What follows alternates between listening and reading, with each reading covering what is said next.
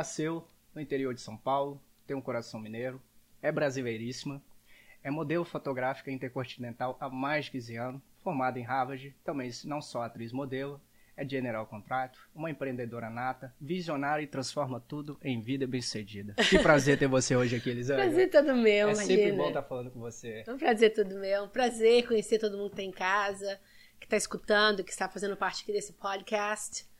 Estou super ansiosa para começar esse trabalho novo e poder estar aqui, assim, mostrando o que é, né? Eu lembro quando eu estava no Brasil, eu tinha tanta curiosidade de tanta coisa, como é que começa, como que faz isso, como que faz aquilo. Bom, aqui estou. Faz perguntas que eu vou. Eu tenho muitas dúvidas, eu acho que quem tá em casa tem muitas dúvidas, não só de como que é ser atriz, trabalhar assim, mas conhecer tantas bem- pessoas bem-sucedidas como você conheceu, todo mundo é cheio de dúvidas. E você conheceu bastante gente. Isso é, É. bem orgulhoso. É, e conheci e conheço também, né? Todo dia. Todo dia coisa- vê, trabalha, atua essa semana, esteve trabalhando, atuando, vendo comercial. Essas perguntas a gente tem demais, mas a melhor pergunta, se sente mais do que nunca brasileira nesse país? Claro, 100%. lógico. Esqueceu já a comida? Não, imagina, não. Eu amo cozinhar, eu faço, eu faço almoço, janta, eu faço comida na minha casa constantemente para os meus filhos. Eu ensino meus filhos a cozinhar comida brasileira. Isso, é, isso é legal. Hoje comemos bobó de camarão que a dona Edinha, Primeira nossa vez. chefe, fez. Primeira vez Foi a primeira eu- vez? Sim, em Minas não tem, não tem bobó. Não eu tem nunca bobó, falar né? de bobó de camarão. Que top. Ou Então hoje a dona Edinha fez prato especial pra dona Elisângela, olha só. Comi três vezes. que demais. Ai. Que demais. Antes, antes de começar aqui a entrevista, eu gostaria de falar que nós temos um patrocinador nato brasileiro, é surfista, uma pessoa fantástica, é o Haroldo Leles. Você que quer viajar seguro, você que ainda não viajou, você que não conheceu o Brasil, eu lembro, Elisângela, quando eu fui sair do Brasil a primeira vez foi em 2014. Uhum. Então eu não tinha noção como é que era, como é que vai fazer o flow, como que é esse negócio de check-in. Ah, você tem que ter cuidado com o check-in, você tem que saber de check-in. E a Voe Lelis é super seguro, sempre tive os voos seguros, então eu, eu morei e convivi sempre na Ásia. Então quando eu vim pra cá também fiz o Voe Lelis, que é mais que perfeito. Então a Voe Lelis não é só seguro, tem os melhores preços, as melhores promoções. Então dá uma olhadinha no site da Voe Lelis, faz o voo, pega a sua família, viaja, conhece o mundo, que não tem coisa mais fantástica do mundo do que você viajar, né? Sim. E até, isso é uma pergunta mais pra frente, mas você foi, inclusive, foi modelo fotográfica na Arábia Saudita. gente, gente, é, é legal quando vai na Arábia Saudita, né? É uma coisa surreal, né? E sabe o que é mais engraçado? O mais gostoso? O que, que a, a fotografia, o cinema, né? É, o teatro faz você pensar. Eu não fui na Arábia Saudita. A gente foi, gravou essas fotos, foram gravadas em Nova York, mas foi para um, foi o mundo arábico, ah, árabe. Árabe, foi pro todo. mundo árabe todo. E eles me colocaram vestida de muçulmana. Eu achei aquelas fotos super legal. E parece, né? Do jeito que eles fizeram, me colocaram como se eu estivesse naquelas montanhas da Arábia Saudita com, com o bebê. Tá vendo, gente? Cuidado com o que vocês veem na internet. Não acreditem em tudo.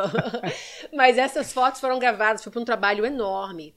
E para fazer aquelas fotos, eles tiveram que fazer, o eles chamam aqui nos Estados Unidos de background check. Eles checaram para ver como é que estava a minha publicidade. Queriam Uau. saber, para saber se a minha imagem poderia Porque isso é uma coisa muito cultural do árabe, Sim, é uma coisa isso. de religião e tal. Então eles queriam uma pessoa que É. tivesse com a imagem limpa, porque fazer é como uma santa a mãe lá, né? Isso. Aí era foto minha com o bebezinho, então eles fizeram um check-up mesmo da minha vida toda pra ter certeza que tudo estava bem, que não tinha nada assim que eu ia ficar com vergonha. E o engraçado é que essa revista chegou, no, no caso, na Indonésia, né? Eu, eu, eu não só estive, mas também morei na Indonésia. E o engraçado é que a Indonésia é o país mais islâmico do mundo. Não, su- super fechado. Só a revista chegou lá, então o pessoal, quem tá lá em Bali, Indonésia agora, viu a revista, viu Elisângela, já vai conhecendo mais. Eu lembro que eu tava gravando, aí eu falei assim com um dos o pessoal que tava ajudando lá na produção. Eu falei, é, se eles imaginassem que os produtores estavam um pouquinho mais longe de mim, né? O pessoal que tava trabalhando, eu falei, é, se eles imaginassem que eu sou brasileira e uso biquíni fio dental na praia, eu não tinha pegado esse trabalho. Tá vendo? Eu acho. esse, esse corte vai ser bem legal. Então, porque a gente tem. Essa plataforma está no- nos outros países da língua portuguesa há dois anos, né? Então, para quem tá chegando, nós tínhamos o canal. Infelizmente, nós perdemos o canal, como muita gente perde o canal. Tem gente que trabalha para derrubar canal. Mas o pessoal da Indonésia que assiste, vai ser bem legal eles saber como uma brasileira foi modelo fotográfica para a revista árabe, também de influência da religião muçulmana. Isso é muito legal. Eu gostaria também de falar outro detalhe Nós temos uma brasileira super fantástica aqui em Boston. Não do que a brasileira no Brasil e qualquer outro lugar do mundo não seja fantástica, mas super fantástica pelo fato que eu acho muito dimensional assim ver alguém sendo bem-sucedido, independente de que ela seja onde esteja. E principalmente no idioma materno que ela carrega. Mas a Luciene Chagas mandou essa lembrancinha aqui Ah, você. gente. Olha isso. Ela mandou esse é o livro em inglês. Ai, e que lindo. fantástico, já está no Amazon. Nossa, que privilégio, né? Privilegiado, eu achei Luciene- fantástico. Você tem que se orgulhar. Eu me orgulho de saber que tem uma brasileira que escreveu o seu próprio livro. Eu me orgulho de você. Em, duplo, em, em dualidade, né? Bilíngue, né? Português e inglês. Eu acho também. Ai, que lindo. Essa caixinha abre pra você Ai, ver. Esse, esse, de- esse detalhe da caixinha eu achei, achei super legal. Ai, que coisa mais linda. Enquanto você lê, você fala, a caixinha vai falando com você, te ajuda, uma mensagem diária pra você que é mulher, olha, Olha, que só legal. mensagem de inspirações. E se sua vida puder ser boa de novo? De repente, né? Tem dia que a gente levanta assim, com. Acorda com o pé diferente da cama. e Ah. eu, eu achei fantástico. Ela vai estar com a gente. Que dia, mãe? Eu acho que é em 15 de maio. Ai, que lindo. Que é o Muito livro dela? obrigada. A apresentação é dia 15 de maio? Sim, dia 15 de maio. Dia...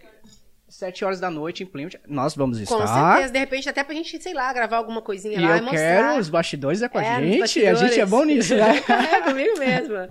Ninguém sabe a correria que é das pessoas aqui nos Estados Unidos. E ela, ela trabalha com estética, ela tem um salão, ela atende bastante gente, homem e mulher, ela atende ali em Plymouth. E arruma tempo pra escrever livro. Livro. Engraçado que ela estava escrevendo um livro super maior, mais tempo que ela gostou. Ela parou e e escreveu esse e lançou esse livro na Amazon, já está. Você está no Brasil? Você não vai ter a caixinha assim, só que ela vai te ensinar como montar a sua caixinha. Por favor, gente, não só compre o livro, Ai, que lindo. mas Bem, se dedique, né? é, é um livro de inspiração mesmo. De novo, gente, se orgulhar, né? Pensa, é uma brasileira nos Estados Unidos lutando, quer dizer, tem seu trabalho, fazendo o que precisa fazer pra pagar as continhas dela, mas olha, o sonho não para. Então, Tá vendo aí isso você? aqui pode Você que é manicure, né? É. cabeleireira, faz as coisas. Tem tempo sim, você tem talentos que você nem sabe. É, às vezes a gente fica, sei lá, acho que todo mundo pensa assim, né? Eu sou isso. Isso não define quem você é, aquilo lá que você faz de sua profissão, não é? Verdade. É, eu trabalho de, de, não, de faxineira. Ok. Você pode ter vários outros talentos e outras coisas que você pode fazer, conseguir um tempinho e continuar. Que bom que você está trabalhando de faxina, tá pagando suas continhas, trazendo comida para mesa. Maravilha, graças a Deus. Mas se tem um sonho, continuar com o sonho. Gente, a vida é uma só. A vida É. é uma só. Tem que ser de tudo. Tudo que dá Viver vontade de fazer, faz. Tudo que é honesto, é justo, faz. Né? Tudo que dá É vontade de fazer, fantástico. fazer. Não tem que ficar aí, ah, mas é isso, mas é aquilo. Não importa o que o povo vai pensar. Tenta. O que, que pode acontecer? Se você tentar, tentou, tentou. O, o pior que pode acontecer é você não conseguir e voltar pro lugar que você tá agora. Literalmente. Então- Mas se você conseguir, fica diferente. Exatamente. Então é melhor você tentar. E acho, sei lá, eu acho que A arte Quando- da vida é tentar. É, quanto mais velho eu fico, eu fico pensando, gente, eu quero. Não quero estar aí velhinha já, não deitada na cama no meu leito, esperando a morte vir, pensando por que, que eu não fiz isso, por que, que eu não fiz aquilo. Porque não quero pensar nisso. Eu quero tentar pensar assim, eu fiz tudo, eu tentei, eu fui, foi bom, foi ruim, as experiências é que a gente leva da vida. Então, tenta. É, você tá em casa, pega a dica, seja homem ou mulher, mas você, mulher aí, ó, que fica trabalhando, você olha assim, poxa, eu tô aqui, sou manicure, sou pedicure, ah, eu trabalho na cozinha, eu faço a comida para 200 crianças numa escola. Você tem muito talento, muitas coisas que o mundo ainda não viu, que talvez está em você. É. Corre atrás disso, de mostrar isso pra gente. Tá na Amazon o livro da Luciane Chagas, procure esse livro. Mas não procure com os olhos só de ver, pelo fato assim, ah, eu quero ver se realmente tá bom, se tá... Pega o livro, leia, porque é fantástico, vai falar com você, tem as dicas diárias. Isso é... Eu sou muito orgulhoso de, de ser brasileiro e de ver, ser- de, de ver pessoas bem-sucedidas. Eu também. E eu quero falar também da Natália, que está em Portugal. É uma baita artista. É a pessoa que trabalha nos nossos bastidores, criando. Ela que fez a caracter... assim, essa arte toda, esse desenho da Elisângela. E uma coisa mais legal. Eu não vou te mostrar agora. Ai, vai ai, passar ai, na telinha de André tá é em casa. de- Ele serve pra ser Papai Noel. Cada hora aparece com uma surpresa diferente. Tá vendo? Gostei desse Papai Noel. Mas olha, você que tá aí em casa, vai aparecer a arte pra você.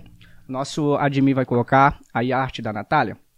E tem um, um detalhe bem legal. Essa arte vai ser o nosso prêmio que dessa semana, pra você que tá assistindo, corre lá, vai ter uma enquete no Instagram dos estúdios Boston Podcast TV. Olha, olha a arte, vê o desenho, pega as dicas, porque a gente vai lançar um super presente aí para chegar para você, independente de onde você esteja, a gente vai ter um presente do estúdio Boston Podcast que vai ser sorteado ali. Vai ter vários sorteios durante a semana. Porém, dessa arte da Natália, a gente quer dar um up na página dela. É, ela fez a arte esse dia do Neymar. E o Neymar pegou, é, é, recebeu, pegou aqui o amor. E depois o Gustavo Lima também. Cara, ela faz o desenho pra gente, faz de todos os artistas que vai estar com a gente, todos os entrevistados. Não é só artistas que vem aqui, não é só gente política de região. A gente fala com todas as pessoas. Mas eu achei assim. É mãe, tá em casa, tá em outro país, em Portugal, bem sucedido, faz as coisas. Achei talento. Tanto talento É, nosso, né? É. Eu achei super legal. Isso Não é uma tá- coisa não tá de internet. o talento morrer, né? Não dentro pode dela. deixar. É. Eu gostei muito, principalmente quando eu vejo uma pessoa que está iniciando. Porque quando você vê alguém grande, você quer admirar o sucesso que ela adquiriu, o carro. Tem gente. Olha o início das Sim, pessoas. Mas sabe o que acontece? Todo ser humano é assim. Ele vê alguém grande, ele pensa, eu quero aquilo. Mas não pensa o que custou para aquela pessoa chegar naquilo. O que ela viveu. O que ela viveu, o que ela passou. Ninguém né? vai ter aquilo, só aquele, só a pessoa que viveu, não é? Cara, eu achei de Eu lembro legal. uma vez, eu fui num. Sendo a- atriz do, do SAG, né? Do Screen of Actors Guild, da, da, da parte de união de atores aqui nos Estados Unidos, eu sempre tenho a oportunidade de ir em palestras.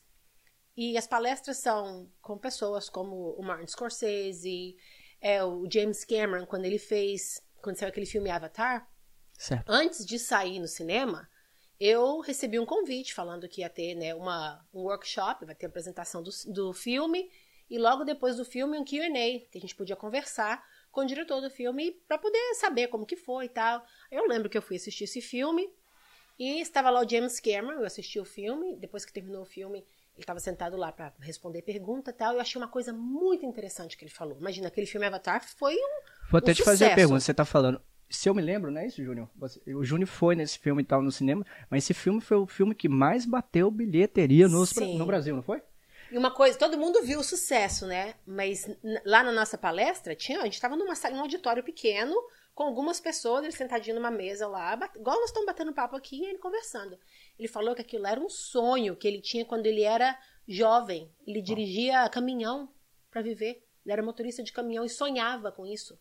Caraca, que surreal. Pensa, um sonho. Foi, foi, foi indo, foi indo, acabou que ele virou diretor, e aquele sonho continuava na cabeça dele, e um dia ele colocou, colocou em realidade, né?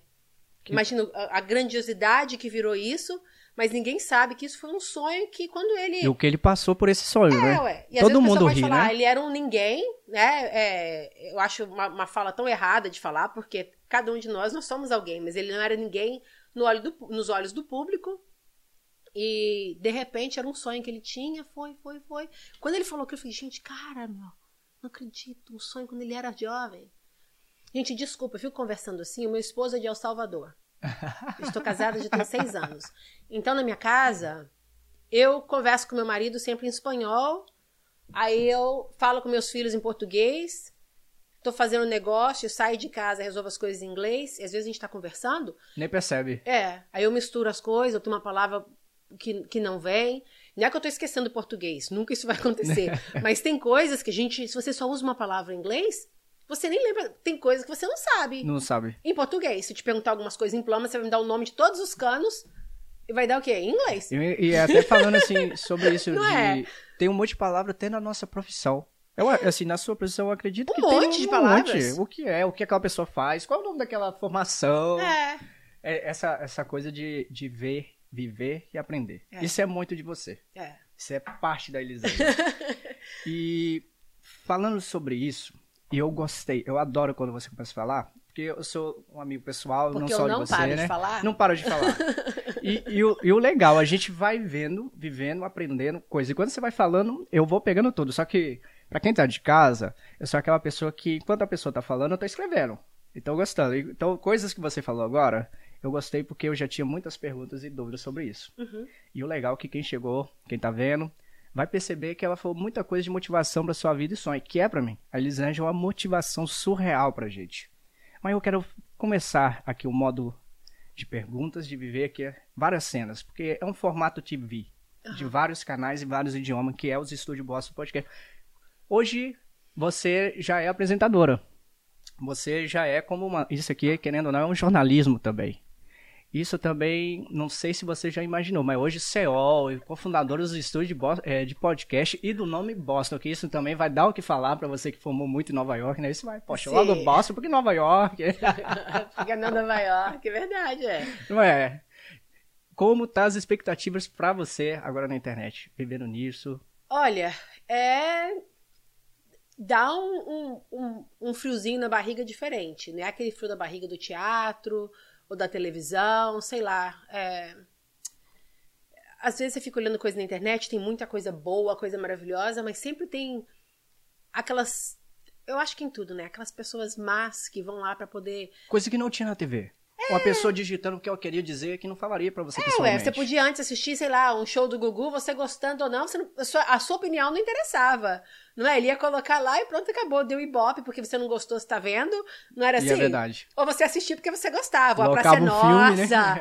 É, ué. E agora com essa coisa da internet, eu sinto que é tão pessoal, sabe? É tão assim. A pessoa atinge você. É, quando eu estou atuando, não sou eu. Se você não gostou, problema. Se você não gostou do produto fazendo comercial, desculpa, não tem nada a ver com isso, é o produto. É o produto. É, se eu tô no- fazendo uma cena num filme, alguma coisa, é, vai passar, acabou, mas eu acho que a internet é tão pessoal. Tipo assim, a gente tá conversando aqui, eu estou falando coisas pessoais da minha vida e pessoas de fora entram dentro da minha vida, estão dentro da minha casa indiretamente, né? Então, com isso, eu fico, sei lá, eu sou um pouquinho. Eu, tenho, eu fico um pouquinho nervosa a esse respeito. É porque a visualização é por segundos. Você tá transmitindo aqui, é como a gente tem pessoas na África, Moçambique principalmente vendo. Imagina, tem gente em Moçambique. Antes na TV demorava a chegar. É. Mas olha só, negócio de. Eu fico nervosa, dá um pouquinho de medo, mas eu sou uma pessoa que não tenho medo das coisas. Então dá aquele, aquele friozinho na barriga e é coisa do ser humano, né? Mas Yeah. eu penso, poxa, eu quero estar aqui. Eu quero ser eu. E falar o, o que eu penso, o que eu deixo de pensar, colocar as minhas, as minhas ideias, eu quero conversar. Dúvidas. Sim, eu quero conversar com outra pessoa, eu quero ser uma inspiração pra alguém, sabe? E não quer dizer que eu vou agradar todo mundo. Nem Jesus agradou todo mundo, então vou fazer o meu melhor. Eu sou eu. Não tem como eu Mudar. arrancar essa. É como essa eu, eu sou sou sempre eu. essa Então- mesma pessoa. A mesma pessoa que você conheceu, né? Essa aqui tá falando muda. Esse Pois é, jeito então, extravagante então eu estou falar. super ansiosa, estou feliz de, de poder trabalhar com você, uma pessoa honesta, né? Uma pessoa transparente, é isso que é interessante, isso que é gostoso. E juntos a gente pode, a gente pode crescer, ué, a gente pode conquistar o mundo. Como diz os ra- o Racionais MC, o céu é o limite. Exatamente, exatamente. Gente- Eu acho assim que tanto você como eu estamos aqui representando o que muitos ainda não puderam alcançar. Não, quer- não significa que você vai ficar aí onde você está. Eu estou falando o agora. Mas eu, eu quero ser um motivo de inspiração para uma mãe que está em casa, para uma pessoa que está fazendo alguma coisa. De repente, fazendo uma coisa que você não gosta, mas você precisa de fazer para poder pagar suas contas. Cansei de fazer isso. Cansei. E se precisar, eu volto a fazer isso Faz de de novo. novo. Não vai faltar comida na minha mesa para meus filhos. Entende? Eu não vou ficar sem pagar Parar. alguém que eu devo, eu não vou parar. É, e Mas- vo- Você é uma pessoa que não para, você é general contrato, é, é eletricidade, arrumação, gente, que vocês veem aqui no Airbnb. A gente grava em vários lugares aqui do Airbnb, vários lugares da casa dela. A gente tem um estúdio que parece móvel. Mas é móvel. E é aos tudo vocês que fazem. É, aos pouquinhos a gente vai mostrando, mais pra frente a gente vai mostrar e eu vou ensinar também, de repente, quem tá em casa. Você não tá afim de gastar muita grana, mas quer deixar a sua casa assim, ficar com, com um look assim, bem fantástico, bem chique. Eu vou te ensinar como fazer da forma, da forma mais simples o possível, sem gastar dinheiro, sem fazer nada. Isso é muito bom pra minha mãe que tá vendo ali É. atrás, porque eu já falou, eu- agora que eu vou comprar minha casa aqui nos Estados Unidos, tem que ser. Olha, eles acham lá. Eu falei, ah, Então, outra coisa também, né? Aqui nos Estados Unidos eu trabalho, eu sou corretora de imóveis. Móveis. E eu sou. Como seria a palavra no Brasil? Eu, eu compro casas, reformos, Pois reformo é. as casas e vendo diferente e tal. E, tipo assim, eu tenho uma experiência gigante. certo. Mas eu, eu, eu uso a experiência que eu ganhei quando estava lá no Brasil, naquele quartinho Aquele olhar pequenininho que eu tinha. Meu pai trabalhava no ferro velho, um parafuso que ele achava, ele inventava, fazia uma churrasqueira de uma roda de carro velha. Então eu peguei muito disso. Eu vejo uma coisa que você pensa que é lixo, eu falo, opa, peraí, não joga fora. Meu marido sempre fala, Eu acho Elisângela, mas legal cuida. isso demais, você tá falando só, porque o que foi construindo a sua vida, os bastidores. Tem gente que olha e fala, poxa, ela é atriz, ok, eu quero ser atriz, ok. Existe um bastidor pra chegar. Ah, sim. Passou Sim. por tudo, viveu, olhou, viveu dois lados, né? Claro. E essa coisa é o que ajuda você no- naquilo que você é fantástico, esse aqui, o que tá vivendo. Criar, é, ajeitando, mas criar. atuar é isso. Você está criando um personagem, você está vivendo aquele momento. Então, quando eu estou vivendo uma cena, sou eu, Elisângela, vivendo aquele momento. Não sou outra pessoa. Não vai encarnar uma pessoa em mim. Sou eu vivendo aquele momento. Então, quanto Certo. mais vivido você for, mais experiência o seu Você. caráter vai poder passar, né? E tem gente que acha que idade, é, é, experiência e sabedoria não tem nada a ver. Não, Não, não. tem nada a ver. É. Ó, eu fico Não, olhando não é isso idade. aqui. Eu fico olhando isso aqui. E as meninas perguntam, caraca, que decoração bonita, quem fez? Nossa, onde que eu achei isso? Eu falei, gente, a Elisângela, se vocês saberem a história desse bastidores aqui, como é que ela fez. Ah, vai, vai chegar gente aqui e pensar, poxa, 10 mil dólares. Ué, se você quiser me dar os Dá 10, 10 mil dólares, tá bom. Eu aceito. Mas é mais pra frente a gente vai fazer isso. Vamos gravar em partes diferentes da casa, né? O prédio é grande, o lugar é bem legal, a gente começa a gravar e de repente, sei lá. Os estúdios têm vários canais, e agora tá saindo a patente, né? As pessoas olham assim, poxa, lá no Brasil a gente abre um canal no YouTube, então a gente demorou bastante. A gente fez rádio, a gente usou Zoom, porque foi pandemia, né? Mas quando eu fui no 12 de janeiro de 2020 falar com você e com o Oscar, é, lembra, é, o meu canal seria fazendo drinks e comidas rápidas e perguntas ali com as pessoas. Não tinha um, Sim. era um não era, não seria bem podcast. Uhum. Hoje é podcast outros canais. Eu acho que vai ser muito legal pro pessoal ficar vendo essas decorações, como é que faz, viver várias cenas, cenários É, quando chegar, não só a decoração, quando chegar a parte da cozinha também, que a gente vai estar cozinhando com o Oxi. Masterchef. Já tô com- Não é pra falar? Gente, Então, gente, o problema na internet é isso. Aqui não me deram nenhum script, eu não tenho nada. Isso aqui é só o livro da Luciene. Não tem um papel. Eu não sei qual a pergunta que ele vai fazer pra mim próxima, então. vou até perguntar. Começar com polêmicos do mês e da semana ou ir direto pro assunto? O que você quiser, ué. E se eu falar assim, ah, eu gosto de polêmica, vamos falar das polêmicas. Não que a gente queira fazer polêmica, a gente vai falar dos assuntos que estão sendo gerados. É, alguém já fez a polêmica, a gente só vai falar. Isso. Então, a- a culpa não é minha, é igual aos meus filhos. Quem fez isso não foi eu, foi ele. Então não vem brigar comigo. Eu vou fazer uma cena aqui e eu gostaria de perguntar a você qual é o artista mais elegante e que sempre tá dessa forma. Não que eu seja, tá, gente? Mas vamos viver essa cena. Ai, por favor, né? Vou pular mesmo aqui. o Johnny Depp. Vamos falar dele agora. E, e vamos falar isso porque da semana nós tivemos dois eventos na Suprema Corte da Virgínia, né? Uhum. E é isso mesmo, né, Júnior? Suprema Corte da Virgínia, se eu pode olhar pra mim depois, por favor. Tenho certeza que não estou errado, porque eu assisti, porque eu anoto. Ele vive na. Virgínia? Foi, o julgamento tá sendo isso. Engraçado, por que será? E eu não sabia também, porque Pode na que a Suprema casa Corte. dele, é- a residência dele deve ser lá, né? Não? Uma coisa que talvez, eu não sei se você sabia, Não mas sei. ele falou na Suprema Corte, ele tem uma casa aqui em Boston. Gente, onde o Johnny Depp vive aqui em Boston, gente? Eu, não, agora não me fala mais porque eu estou bem casada. Mas se tivesse falado pra mim há seis anos e meio atrás. Isso mesmo. Tá vendo? É, mas Boston é uma, uma região, várias pessoas é, é, vivem por aqui, não te falei? Zendaya, a atriz super famosa, aquela atriz nova que está com o Spider-Man. Sabe aquela. Ela, ela é famosa há muitos anos, desde pequenininha. Sim, a Neidinha sim. assistia show com ela de criança e tal. Ela tava aqui em frente à sua um casa agora em frente semana. à casa, tomando café aqui em frente. Gente, literalmente, abre, a- abre a janela aqui e você vai ver onde ela estava tomando café aqui em frente. Quer dizer, Boston é um, é um lugar aqui em Boston diferente. Vamos supor, em Nova York, Califórnia. É um lugar onde tem paparazzi pra tudo quanto é canto, né? Os- Casa. Então, os, os, os artistas não ficam muito à vontade. Aqui em Boston, o que, que vai ter? Só se for eu com o telefone pra fora da janela Tem tirando gente, uma foto. tem gente que acha que é só a família Clinton que mora aqui em Massachusetts. Não. Excuse me, please, this is my Ben personal Affleck, space. Matt Damon, tudo é daqui de Boston, de. Cambridge. Ah, As pessoas não têm noção, né? Que Boston é capital do mundo. Aqui é onde tudo começou aqui, né? O crescimento do país, as origens, onde nasceram, onde chegaram. antiga, é. E o mais legal, as pessoas não têm noção. Gente, o, ma o maior centro administrativo do mundo, de tudo que é organização, tá aqui. Cruz Vermelha, FBI, ONU, tudo tá aqui, gente. E outra. Com, Eu com tô tudo- aqui. Você tá aqui. É, tá vendo? e o mais, mais legal, o pessoal usou a Boston, o americano. Tem uma coisa que eu, eu gosto muito de ver no americano. Teve um dia que a gente, eu e meu irmão, a gente foi morar em Memphis, no Tennessee, a cidade do Elvis Presley, né? E eu gosto muito do Elvis Presley, a gente tava lá, só que nesse dia eu tava com a camisa do Cleveland Cavaliers do LeBron James, de basquete. As pessoas não têm ideia de como que o americano é orgulhoso e patriota de tudo. É. E lá tem o Memphis Grizzlies, que inclusive agora tá super, né? Com o Jamoran, tá sucesso na NBA. Eu tava com aquela camisa e tava no Walmart andando e meu irmão. Veio assim um homem grandão e tava me seguindo, olhando de longe, eu virava, ele virava, aí eu falei, caraca, esse cara aí, o que, que tá rolando? O que, que eu fiz? Que Cortei ele no trânsito? Onde eu ia, ele, ele não era segurando a ninguém, porque ele tava de bermuda e sandália com a gente, que era quente, né, Júnior?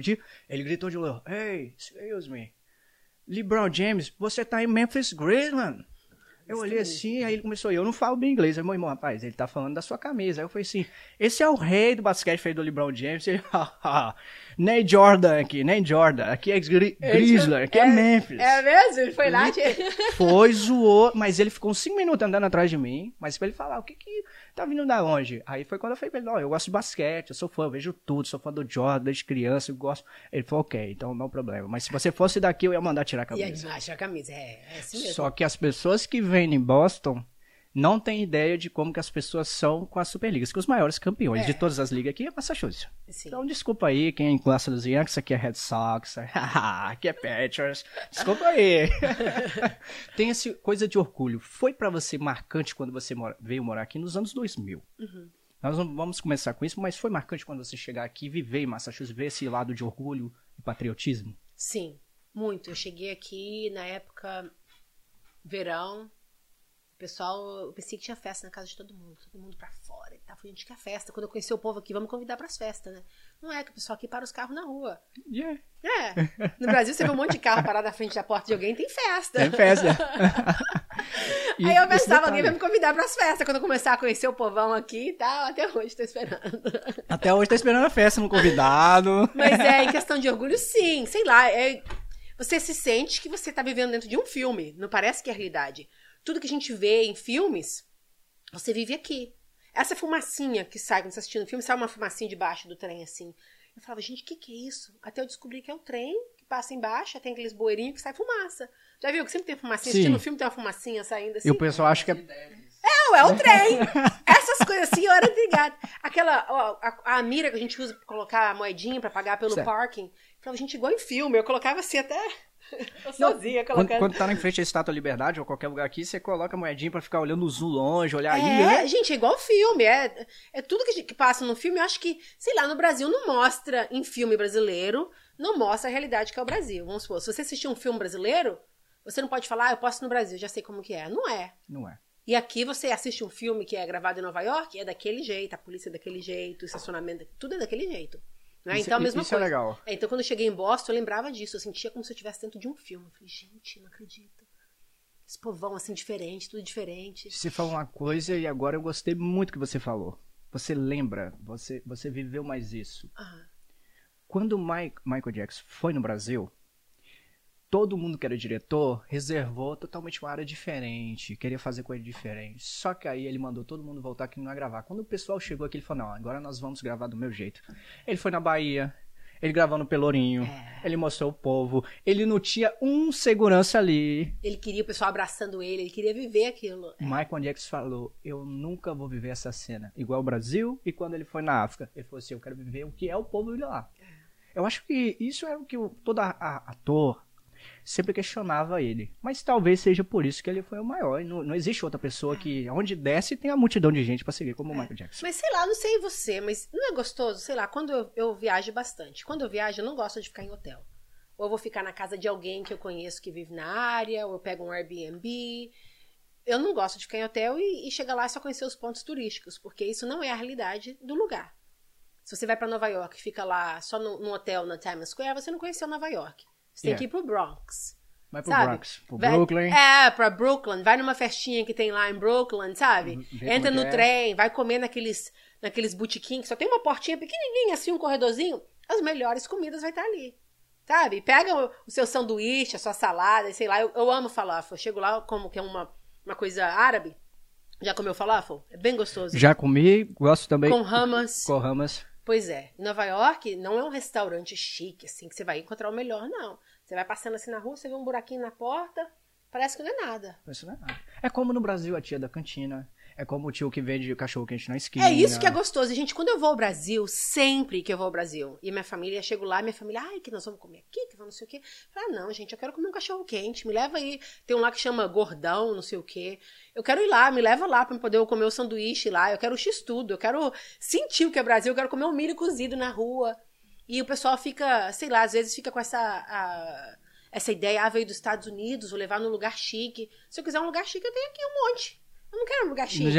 Quero no Brasil, eu quero, eu quero meu cachorro quente com milho, batata palha em cima, sabe? É, olha, olha, e essa é olha minha como briga tudo, quando né? eu vou ao Brasil com a minha família. Gente, perdão a família que tá me escutando, mas eu falo pra eles, ah, não, não, não quero nenhum lugar chique. Vamos, sabe, eu coloco meu chinelinho havaiana, vamos andar, eu quero ver o pessoal, eu desço o morro onde eu morava, eu quero ver meus amigos. Tá aí uma coisa aí, você falou dois, duas coisas. Seria legal quem faz os, os diretores e, e dos filmes do Brasil, que estão super parabéns, mas fazer essa coisa de detalhe. Quer ver uma coisa que eu acho legal? É, eu vou dar esse bastidor aqui, que é uma pergunta lá na frente, mas estamos falando disso. Você assistiu um filme, Green Card, no Brasil, e você Sim. ama falar isso. Sim, E tinha uma criança naquele filme, um menino batucando ali no metrô de Nova York. sim. E você, quando chegou aqui, viu aquele menino no metrô, inclusive conheceu a artista principal daquele Eu filme. trabalhei com ela. Eu fui. É, eu trabalhei. Foi eu e ela juntos. Eu era o stand-in dela. O stand-in, quando você tá trabalhando num filme, um comercial, eles procuram um, um ator ou uma atriz que tem o porte, da altura igual o ator tem, a cor de pele, pra poder, quando tá gravando, pro ator não ficar ali se desgastando muito. Então eles colocam o stand-in, que é um ator também, um profissional, estudado, e o diretor vai falar pra mim tudo que vai fazer, onde que vai as luzes, coloca o livro aqui. Quando a- o ator principal daquela cena chegar, eu tenho que explicar pra ele. O diretor não vai falar nada com ele, porque ele já falou comigo. Aí eu vou falar, olha, tudo bem? É, essa, essa moça, o nome dela é Andy McDowell. Uau. Ô, Andy, eu- ela chegou, eu falei, Andy, você vai sentar aqui, você vai colocar o livro assim, fazer isso e isso, e a luz, a luz tá aqui. Ele olha pra você e fala, thank you, muito obrigada. E pronto, sai, aí ela vai fazer a cena dela, falar as linhas que ela tem pra falar, mas quem, quem passa toda a indicação é o stand-in, que é um ator profissional. E você trabalhou do lado daquela mulher que você assistiu o filme. Loucura, gente! Olha, se eu falasse, você falasse, não, é mentira. No Brasil, esse filme tem mais de 30 anos. Ele se chama Green Card. Que é, no Brasil também chama Green Card, né? Sim. Então eu no Brasil nunca pensei que um dia fosse vir para os Estados Unidos. Nunca. Pobre que não tinha dinheiro para pegar um ônibus e ir no centro da cidade. Imagina pegar um avião e vir para os Estados Unidos. Nunca. Não pensei que eu fosse vir, mas eu tinha os meus sonhos, né? Que aqui dentro só Deus comanda e então, eu tinha as minhas imaginações, meus sonhos. Eu lembro que assisti esse filme, eu tinha, a primeira vez eu tinha 13 anos de idade. Depois disso, eu ia na lojinha alugar o filme, assisti várias vezes, crescendo durante a minha adolescência, eu sempre assisti esse filme. Então, o filme é sobre uma mulher americana e aqui tinha um, um- um francês, precisava do documento. Essa mulher americana queria um apartamento em Nova York, ele ajudou ela a conseguir o apartamento e ela casou com ele só para dar o documento para ele. Isso era o filme. Então, quando o filme começava, mostra a mulher andando em Nova York, aquela bagunça de Nova York, música. Você escutou os batucadas, bum, bum, bum, bum, bum, e ela Um som andando. que não corta toda É, um som que não corta e ela andando, procurando flores e tal. E a câmera vai seguindo ela, você escuta só o som. Aí, de repente, quando a câmera tá seguindo ela, a câmera abaixa de onde que tá vindo o som. Aí você vê um menininho negro, sem camisa, batendo os tambores, e ele é meio zarolho assim, ele virava o olhinho assim, olha que tá batendo o tambor e tal. Aí o tambor bate bem forte, aí eles cortam aquela cena e vai pra outra cena. Eu choro, até hoje eu choro quando vejo esse filme. Aí eu assisti esse filme no Brasil. Passou. Passaram anos. Imagina, eu tinha uns 13 anos. Agora vamos ver aí, 20 anos depois. Eu estava trabalhando no show Law and Order, que existe aqui. Não sei se no Brasil passa ele, mas é um show já que está há mais de quase 30 anos. É uma série que não para, né? Eu estava trabalhando no show, estava morando em Nova York, saí do meu showzinho, tranquila, terminei de trabalhar e fui descendo. A hora que eu desci assim na, na, na, na estação de trem, que é em Nova York, gente, tem a cidade todinha em cima que você vê. Por baixo existe uma outra cidade, que são todas as linhas de, de trem que conectam Nova York e New Jersey, tudo por baixo, você não vê nada. E lá tem lanchonete, vende roupa, vende tudo. É uma outra cidade, é um mundo lá O embaixo. mundo lá embaixo. Ah, então, pessoal, vários artistas já ficaram famosos, né? Que ficam cantando tal. É show, é, é uma alegria aquele, aquele centro de Nova York. Aí eu desci, quando eu comecei a descer a escada rolante assim, eu comecei a escutar. Dum, dum, dum.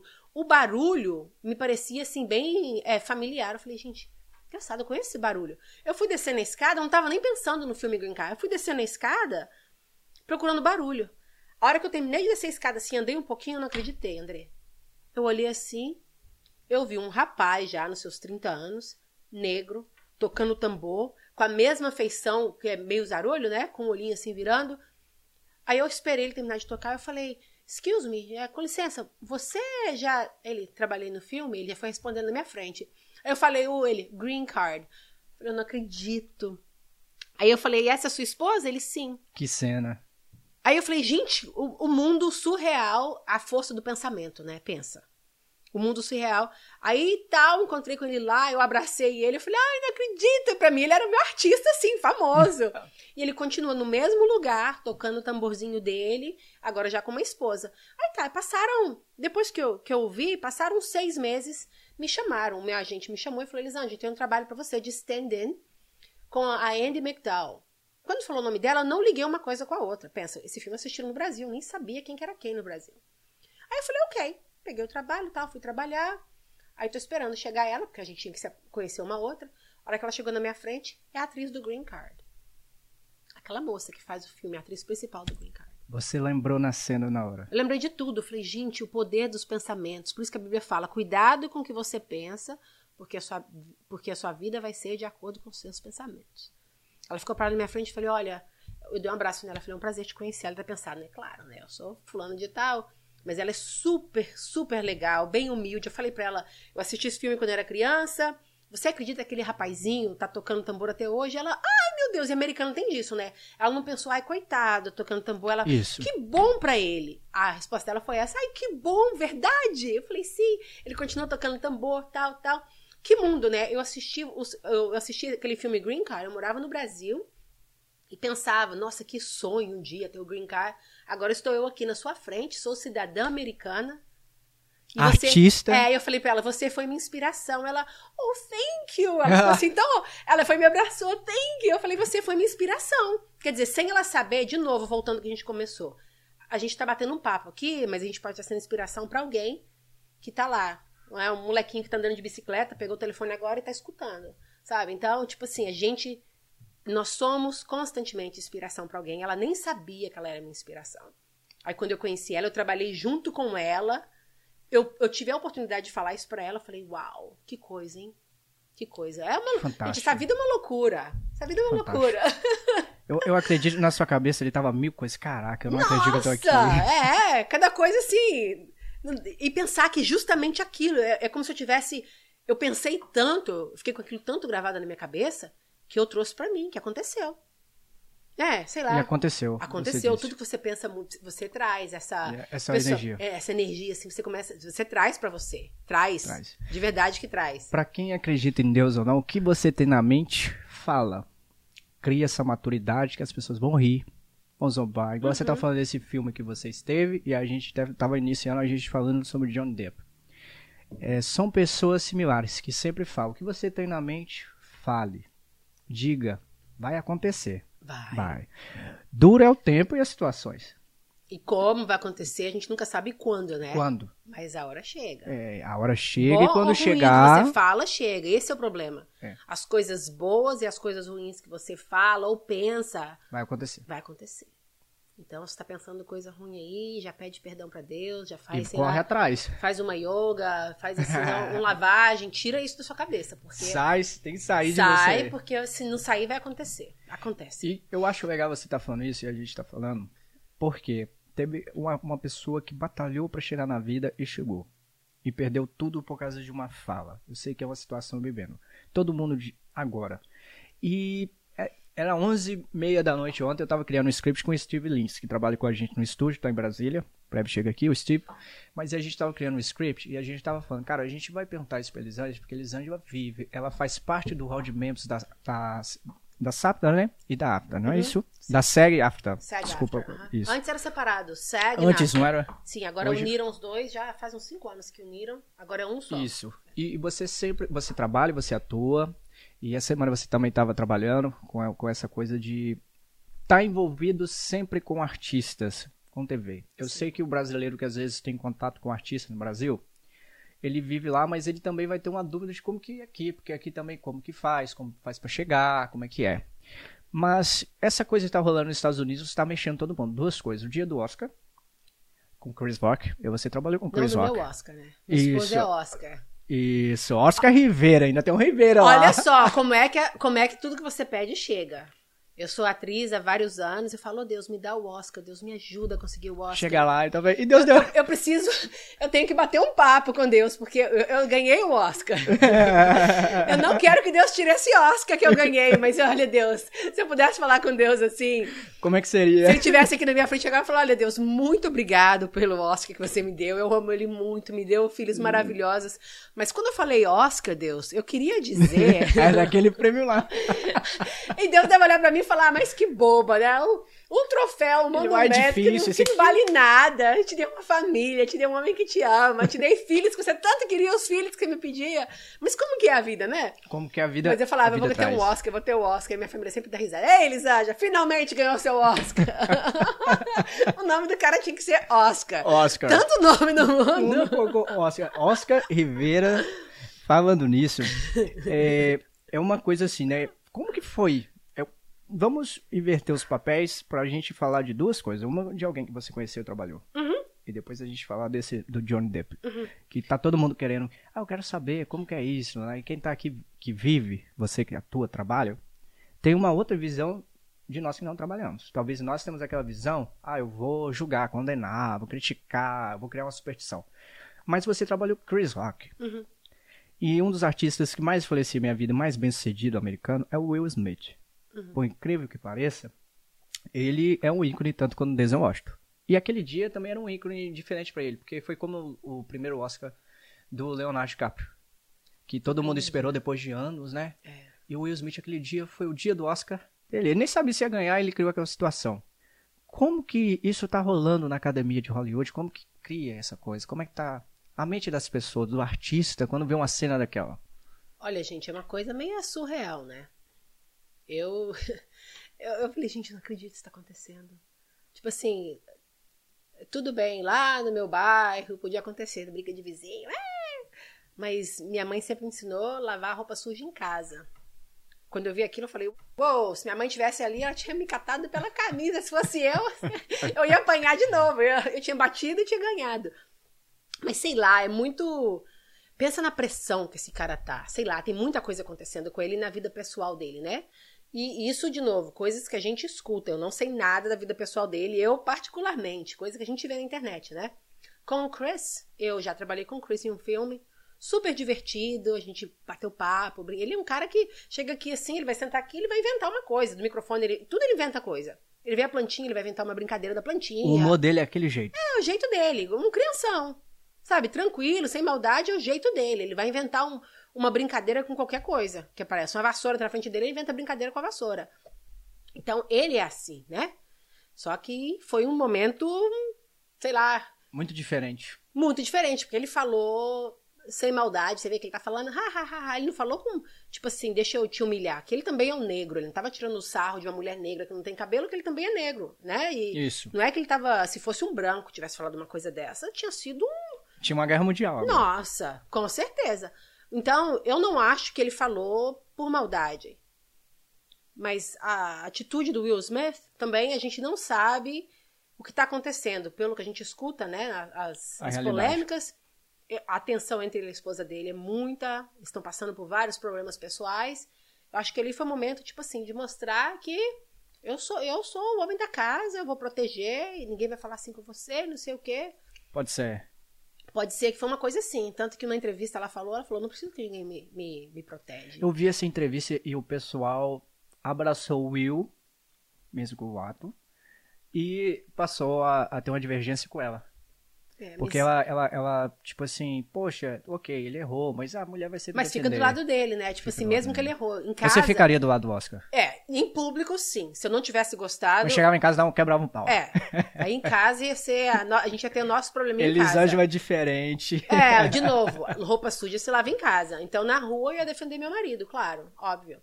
Mas aí em casa eu sentava com ele e falei, Oscar, poxa, que você tá louco, né? Que palhaçada. Que, que passou na sua cabeça? Sabe? É uma situação. É. E o que passa hoje nos artistas? Eu lembro que tinha. Foi a Julie Roberts, eu acho. Que tava na cena, que foi a hora que a câmera pegou. Foi a Julie Roberts, eu acredito. Que foi na hora, ou foi a Nicole Kidman? Que pegou a cena. Na hora que ela foi. Caiu a boca no chão, tipo. Não podia acreditar. Ninguém acreditou. Gente, é loucura. No É loucura. Brasil, todo mundo quer perguntar pra você e eu tô perguntando agora. É não só no Brasil, né? As pessoas gostariam de perguntar pra você aqui agora. Aquilo foi uma cena fake criada ou realmente aconteceu? Ah, não, aconteceu. né? Ninguém ia colocar a carreira dele em jogo. Ele já teve contratos que foram cancelados. Gente que já. Netflix ia fazer filme com ele, parou, tudo parou. Ninguém ia fazer Tudo que era coisa... dele saiu, não foi? É, ué. E Então- 10 anos agora ele não pode estar no. Não pode fazer parte da academia. Eu posso ir na academia, ele não Ele pode. não pode. Que, poxa, gente. Aí você olha pra mim e fala: quem é essa menina? Não sei, não é ninguém, nunca nem vi essa menina na minha Mas Eu pode, faz posso. parte. Você formou, É, tá no hall. É, eu tô no hall, eu posso. E ele não pode. Não pode. Que loucura, pensa, gente. Às vezes a gente tem que tomar cuidado. E a a gente com esse microfone aqui na boca, mais perigoso ainda. Uma coisa que a gente fala, você coloca tudo a perder na sua vida. Então, Uma coisinha. Olha quantas coisas boas o Will Smith fez, né? Quantos filmes, fez todo mundo dar risada e projeto. Ele é um excelente ator, não tem como falar que não é. Aí, de repente, uma atitude sem pensar, ou deixou os nervos, né? A flor da pele, deixou os hormônios é, Acelerados. acelerado. Uma coisinha que ele fez, jogou a perder Jogou tudo. tudo. Tantos anos, tanta carreira, tanta coisa. Às vezes eu fico pensando, de coitado, como que, como que dorme? Como? Eu, eu ia ficar super deprimida, pensar que eu fiz uma coisa. Às vezes eu faço uma coisa besta, assim, com alguém, eu fico com vergonha de mim mesma depois. Sabe? Não é verdade? É, eu vou dormir e falar, "Ai, não devia ter falado isso, eu não devia ter feito isso. Aí como é que o cara fica numa dessa? Né? Claro, ele chegou em casa, ele ficou chateado. É, por que, que eu fiz isso? Eu devia ter esperado. Tivesse esperado. Né? Ele sabe que vai ter a eu acho que festa. o curto-circuito na hora não funcionou. É. Deixou a razão. Não, a emoção fala mais que a razão, né? Porque sempre, é, esses eventos assim, sempre tem uma festa. A gente já sabe que tem a festa. Você vai, você recebe o ticket, se você vai querer ir na festa depois ou não. Então ele sabia que tinha uma festa. Devia ter esperado.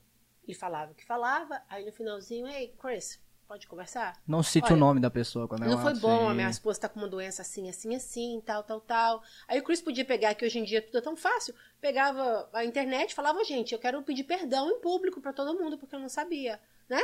Acho que teria sido. Eu, eu acho isso muito sensacional você dizer, porque assim, todos nós temos um curto às vezes. Sim. Eu já tive curto. Eu tenho muitos curtos. Os meus curtos viram longa-metragem, tão curtos que são. Mas ali era uma coisa ao vivo, o mundo todo. E você tá numa.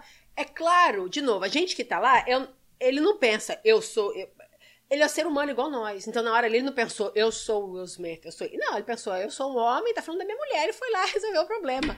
Não, uma pessoa igual eu e você. Só que a gente olha pra trás e você pensa assim, você imagina eles um, um deus, mas não é. É um cara que vai no banheiro, que faz xixi, cocô igual nós. Ele mas vive é normal. coisa. É, ué. Então, Literalmente. todos nós. Não tem um ditado que fala isso? Aqueles que estão de pé, cuidado pra não cair. Cuida pra que não caia. Né? Na verdade, é um na versículo Bíblia, bíblico. Né? né? É, ué. E virou um ditado, É um versículo versículo. bíblico. Então, quanto, quanto mais alto, maior é o tombo. Isso é o ditado. Né? E teve uma fala do Denzel Washington pra ele. O tio Denzel Washington aí, que é fantástico, né? Que é um cristão genuíno. E ele falou pro Will Smith, né? E o Will Smith citou a fala dele, né? Que quando você estiver no, no lugar, no topo, cuide, porque o diabo tá ali, tá esperando uma situação. É, ele quer quem tá no topo, né? Ele, Quem tá no topo? ele não- não tá preocupado em pegar quem não é nada. Não, Não, se é nada não. mesmo, qual que é o meu trabalho com você? Nenhum. É. Mas você tá ali numa situação, no momento, e depois ele ganhou o Oscar. E teve a cena triste, que foi a cena no final do, do Chris, na hora que ele foi ganhar o prêmio dele, na hora de pegar, ele tipo, tudo bem, tô indo aqui, a pessoa entrega, fala com ele, sorrindo, ele, tipo, não estava ali.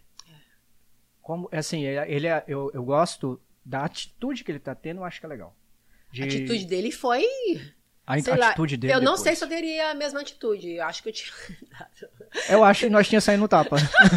é o sangue latino na hora.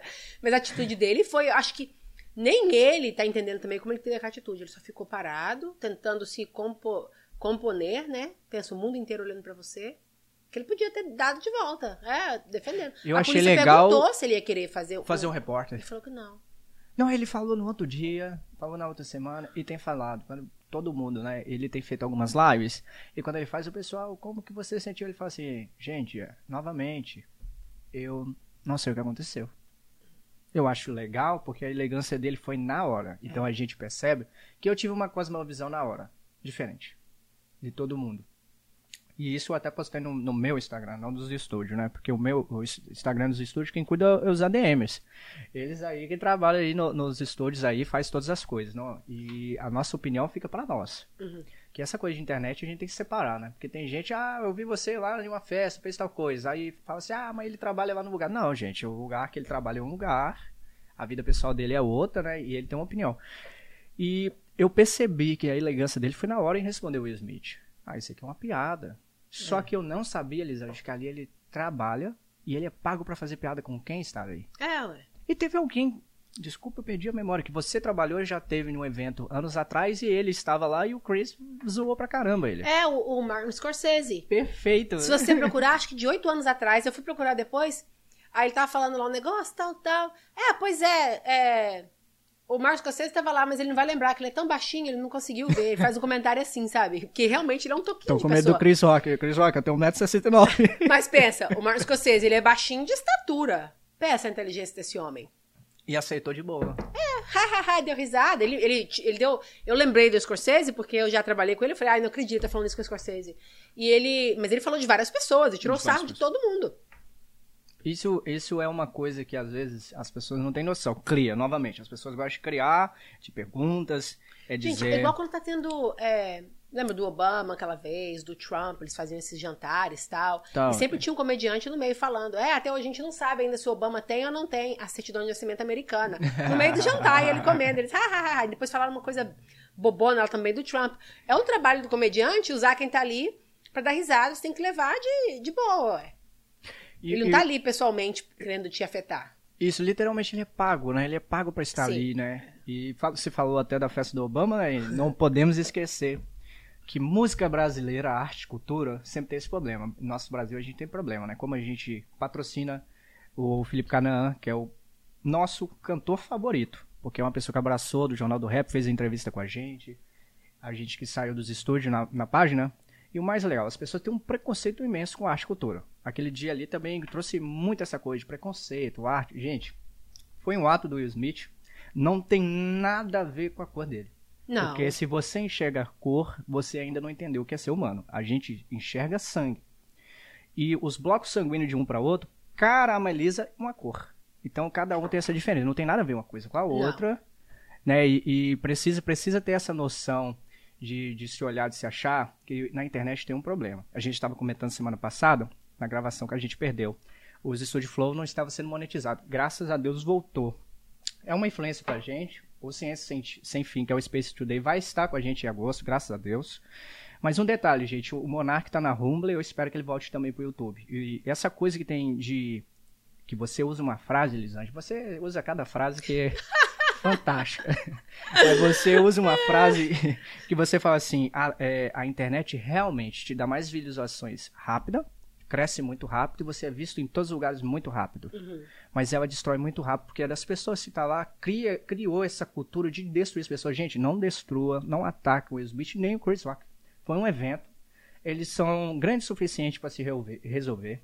Não só se resolver, isso vai ter uma explicação. E se não tiver, não apaga quem é o Smith nem o Chris Rock. Não. Não apaga, né? E tinha essa coisa de.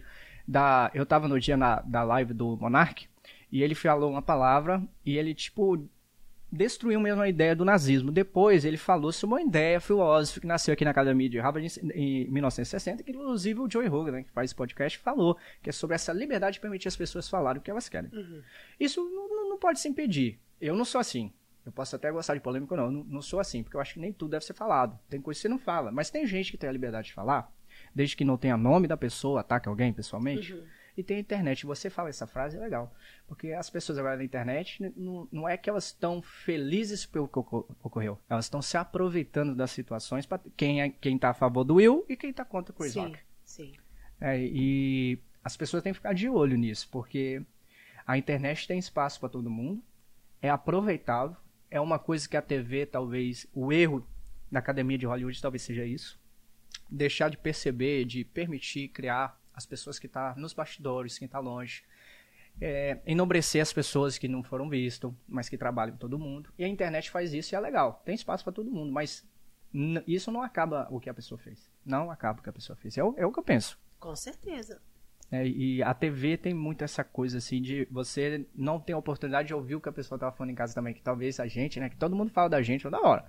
Imagina na TV também, né? As pessoas trabalham no filme, se pudesse falar antigamente, né, atacar, pegava o controle e desligava, o máximo, né? O jogo tá perdendo, puf, desligava. É, Eu acho que é legal isso. Se você não tá curtindo, gostando, se você for atacar, desliga, muda o é, canal. ué, passa, né? Passa o canal, muda. Não, é, muda, é verdade.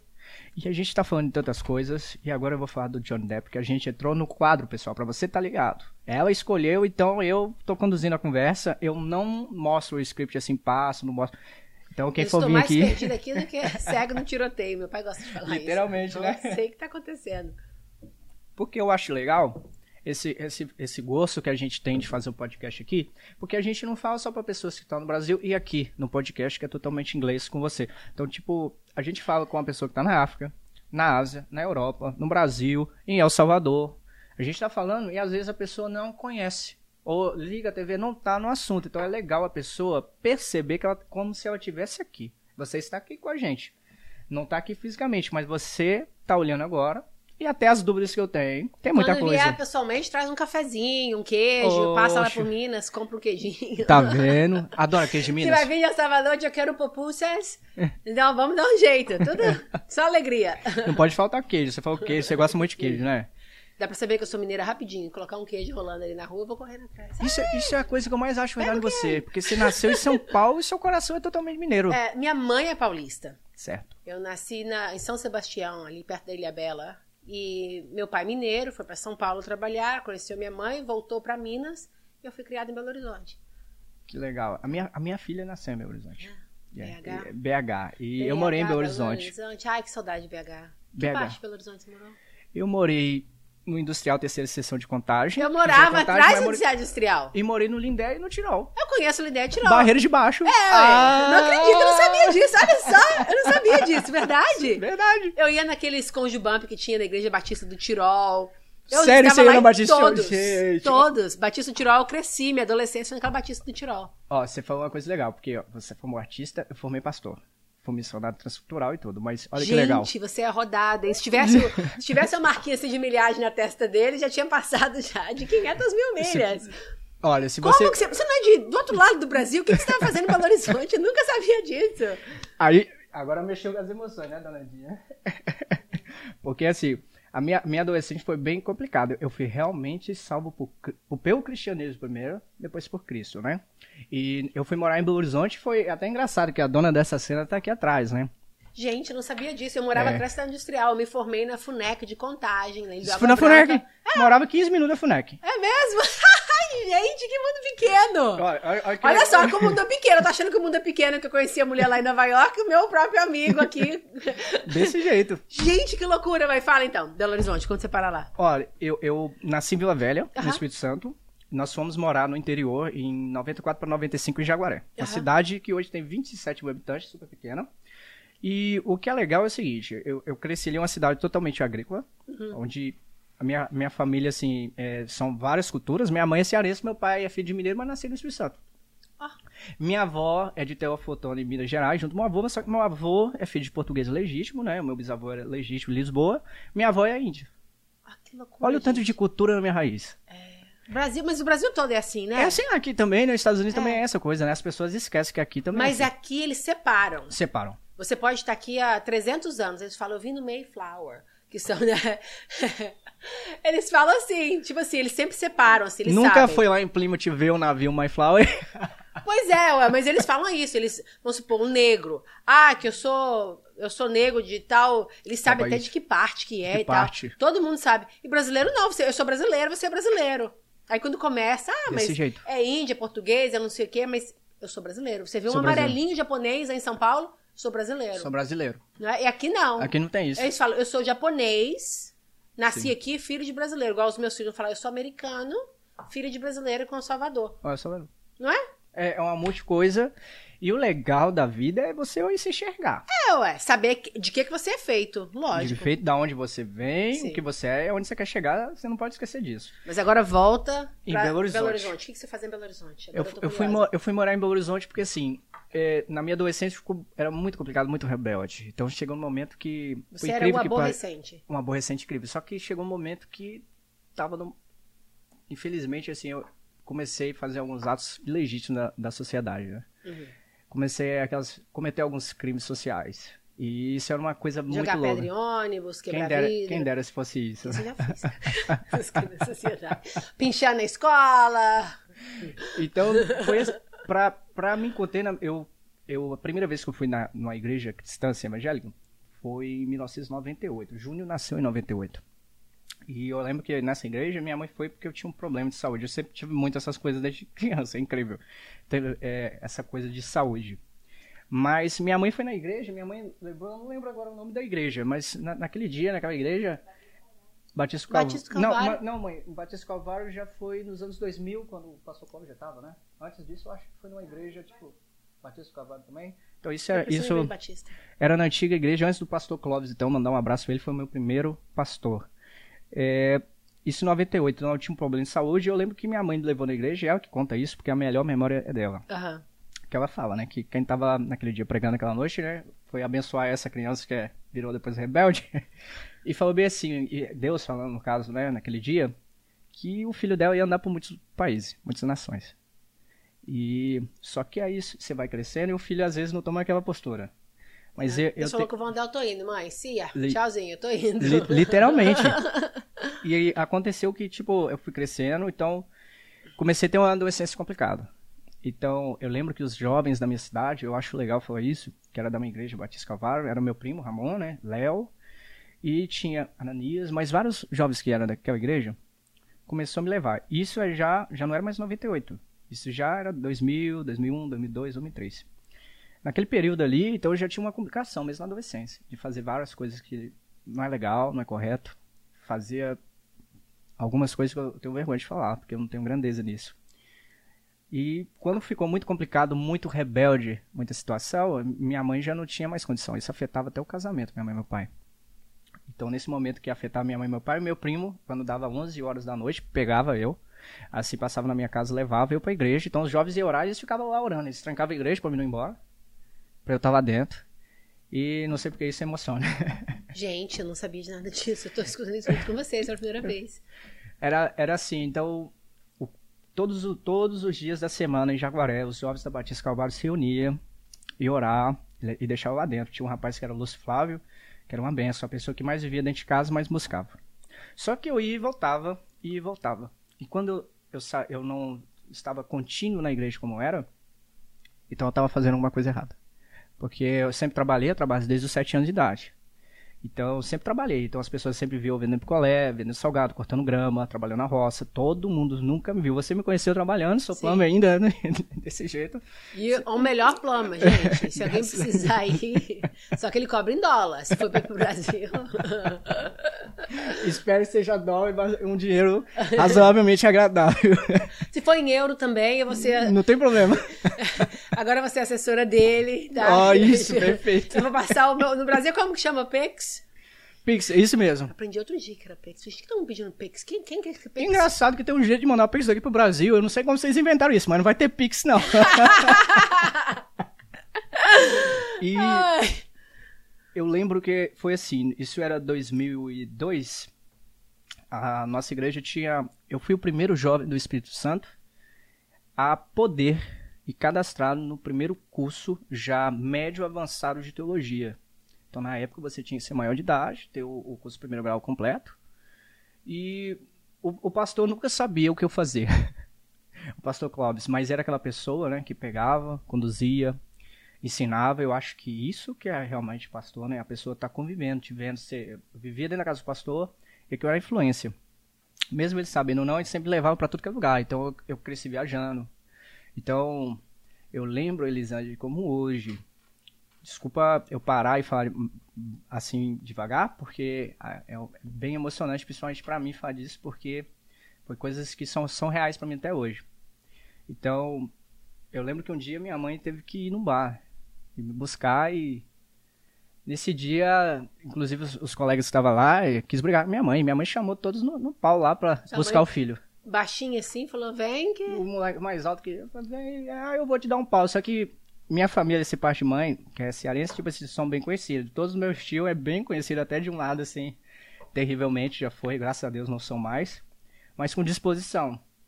E, mas minha mãe tava lá, foi me buscar. Minha mãe sempre foi. Eu vivo por causa da mi- da minha mãe, literalmente. Ai, se, se minha mãe não tivesse me buscar naquele dia, naquele bar, em tantos lugares, é, eu não estaria hoje aqui. Literalmente. Sua mãe lutou por você porque ela via em você É. esse homem aqui hoje. A mãe sempre enxerga que sabe que são influências, porque ninguém nasce ladrão. Ninguém nasce estuprador, traficante, ninguém nasce. Influências e situações levam pessoas a tomar escolhas ruins. É, amizades. Isso eu vejo, igual tá falando dos meninos do, do rap, né? Olha, o Felipe Canaã esses dias fazendo, né? Foi. Era tipo um leilão de, de ovo da Páscoa, né? Exatamente. De 2 quilos. Né? 2 quilos aí. Gente, a gente patrocinou a música dele, mas ele tava fazendo aquele leilão pra gravar o videoclipe dele. Uma música de rap, que às vezes as pessoas criticam. Ah, é preto. Gente, preto, amarelo, branco. Se escolher certo ou errado, é a mesma coisa. Claro. Cadeia tá cheia de gente branco, claro. Lógico.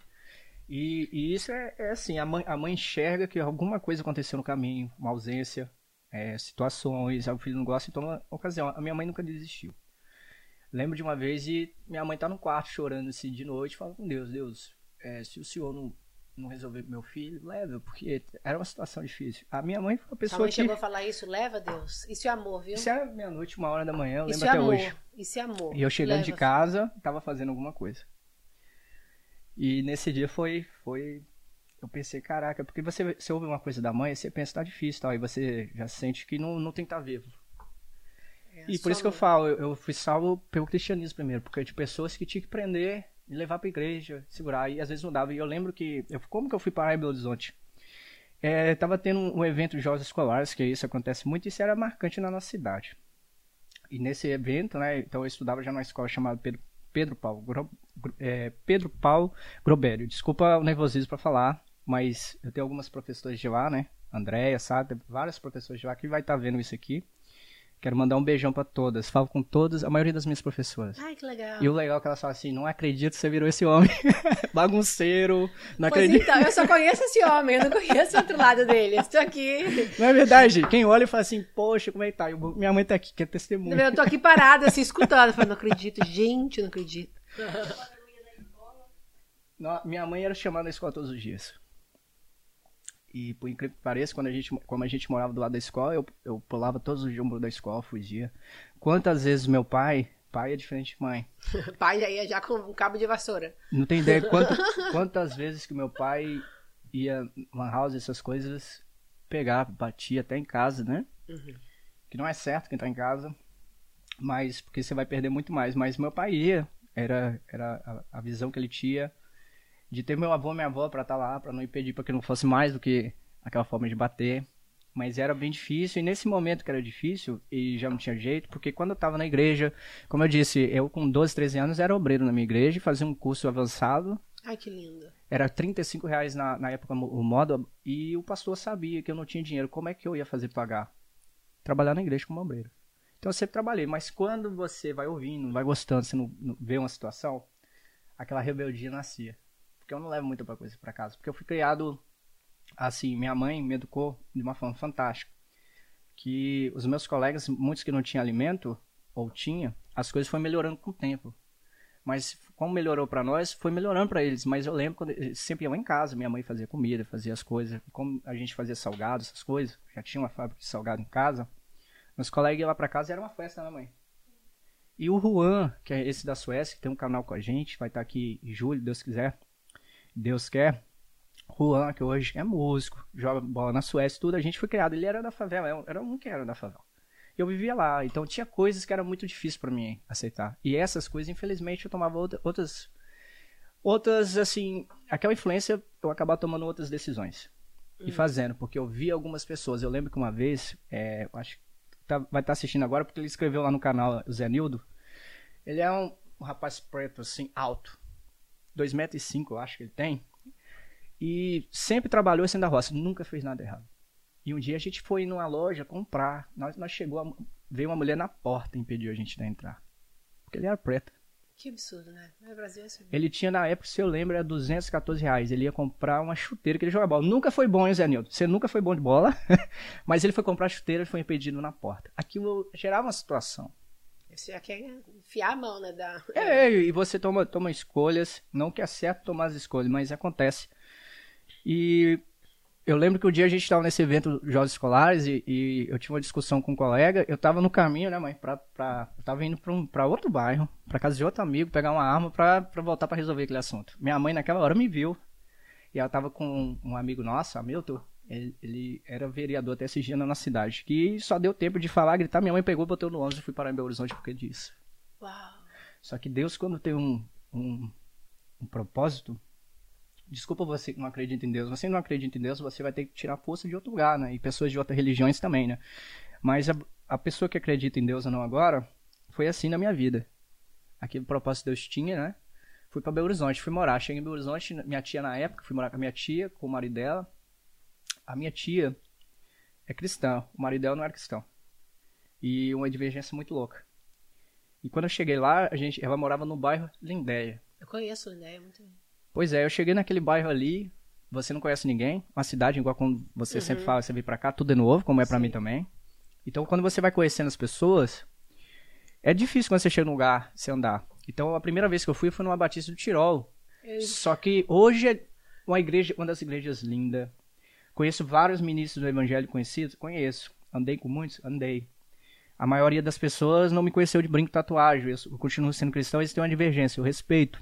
Ah, isso é cultural também. Cultural. É. E, e o que acontece? É, sempre viajei, me conheceu pregando na igreja. Porque eu com, cheguei em Belo Horizonte com 15 para 16 anos e pouco tempo depois já era conferencista. Então viajava, cidade cidade, igreja a Ai, que igreja. Mas as pessoas não viu os bastidores, porque quando eu fui pra lá eu- é aquele deserto, aquele amargo. Porque você fica sem pai, Sim. fica sem mãe, seus irmãos de casa. O Júnior, eu fui conhecer o Júnior aqui mesmo. É verdade. Literalmente, o Júnior que trabalha aqui com a gente, tá, pessoal? Tá aqui. Diretor aqui dos estúdios com a gente. Então, assim, eu fui conhecer o meu irmão aqui. Literalmente nos Estados Unidos. Mas você precisou dessa jornada Precisei, porque. do seu caminho ter mudado, igual a linha do trem. Tá vendo Isso. por aqui? A linha literalmente teve que ser arrancada e colocada para outro lado, ou você não tava aqui hoje. Existe um, um dia, é, eu conheci muita gente assim do, do meio evangélico. Infelizmente, agora na pandemia, a gente perdeu uma dessas pessoas. Eu lembro do dia, é, eu estava em Jaguaré tinha uma peneira de futebol. E nesse dia era o jogador branco, né? Que jogou na seleção brasileira. Ele tava fazendo. Eu passei na primeira fase, mas tava na segunda. Eu cheguei, alguém falou: rapaz, você não vai conseguir passar, não. Você não vai chegar lá, rapaz. E tinha muita gente boa de bola. Os meninos, tipo, 12, 13 anos, faziam muito mais que eu, que já tinha 15 anos. Então, seu sonho de jogar bola vai embora. E eu entrei no vestiário e tinha um, várias gente do, do país, do mundo todo. Tava, tinha muita gente que, tipo, tinha um garoto veio de Manchester, que é, brasileiro. O pai dele, né, tirou ele de Manchester, levou pro Corinthians, mas levou em Jaguaré, no interior. O cara é de São Paulo, mas levou lá naquela roça, naquele interior, né? Uhum. eu lembro que aquele negócio ele mexeu e eu entrei dentro do, do, do vestiário e vi, vi que tinha um menino lá com tênis lá da hora lá. Eu falei, cara, de onde é esse tênis? Made in Vietnã. Olhei assim pro tênis. Na época esse tênis era 3.500 reais. Uau. Na época o salário mínimo. Hoje, 3.500 reais é um absurdo. O salário mínimo tá mil reais no Brasil. Isso, e na época, imagina, Ainda é era 70 dólares o salário mínimo. Ainda não tinha mudado, ou seja, era 267 reais na época. E o tênis valia 3 mil pouco. 3.500. Então esse moleque. Aí o menino também era branco, do olho azul. Aí eu entrei, entrei no vestiário.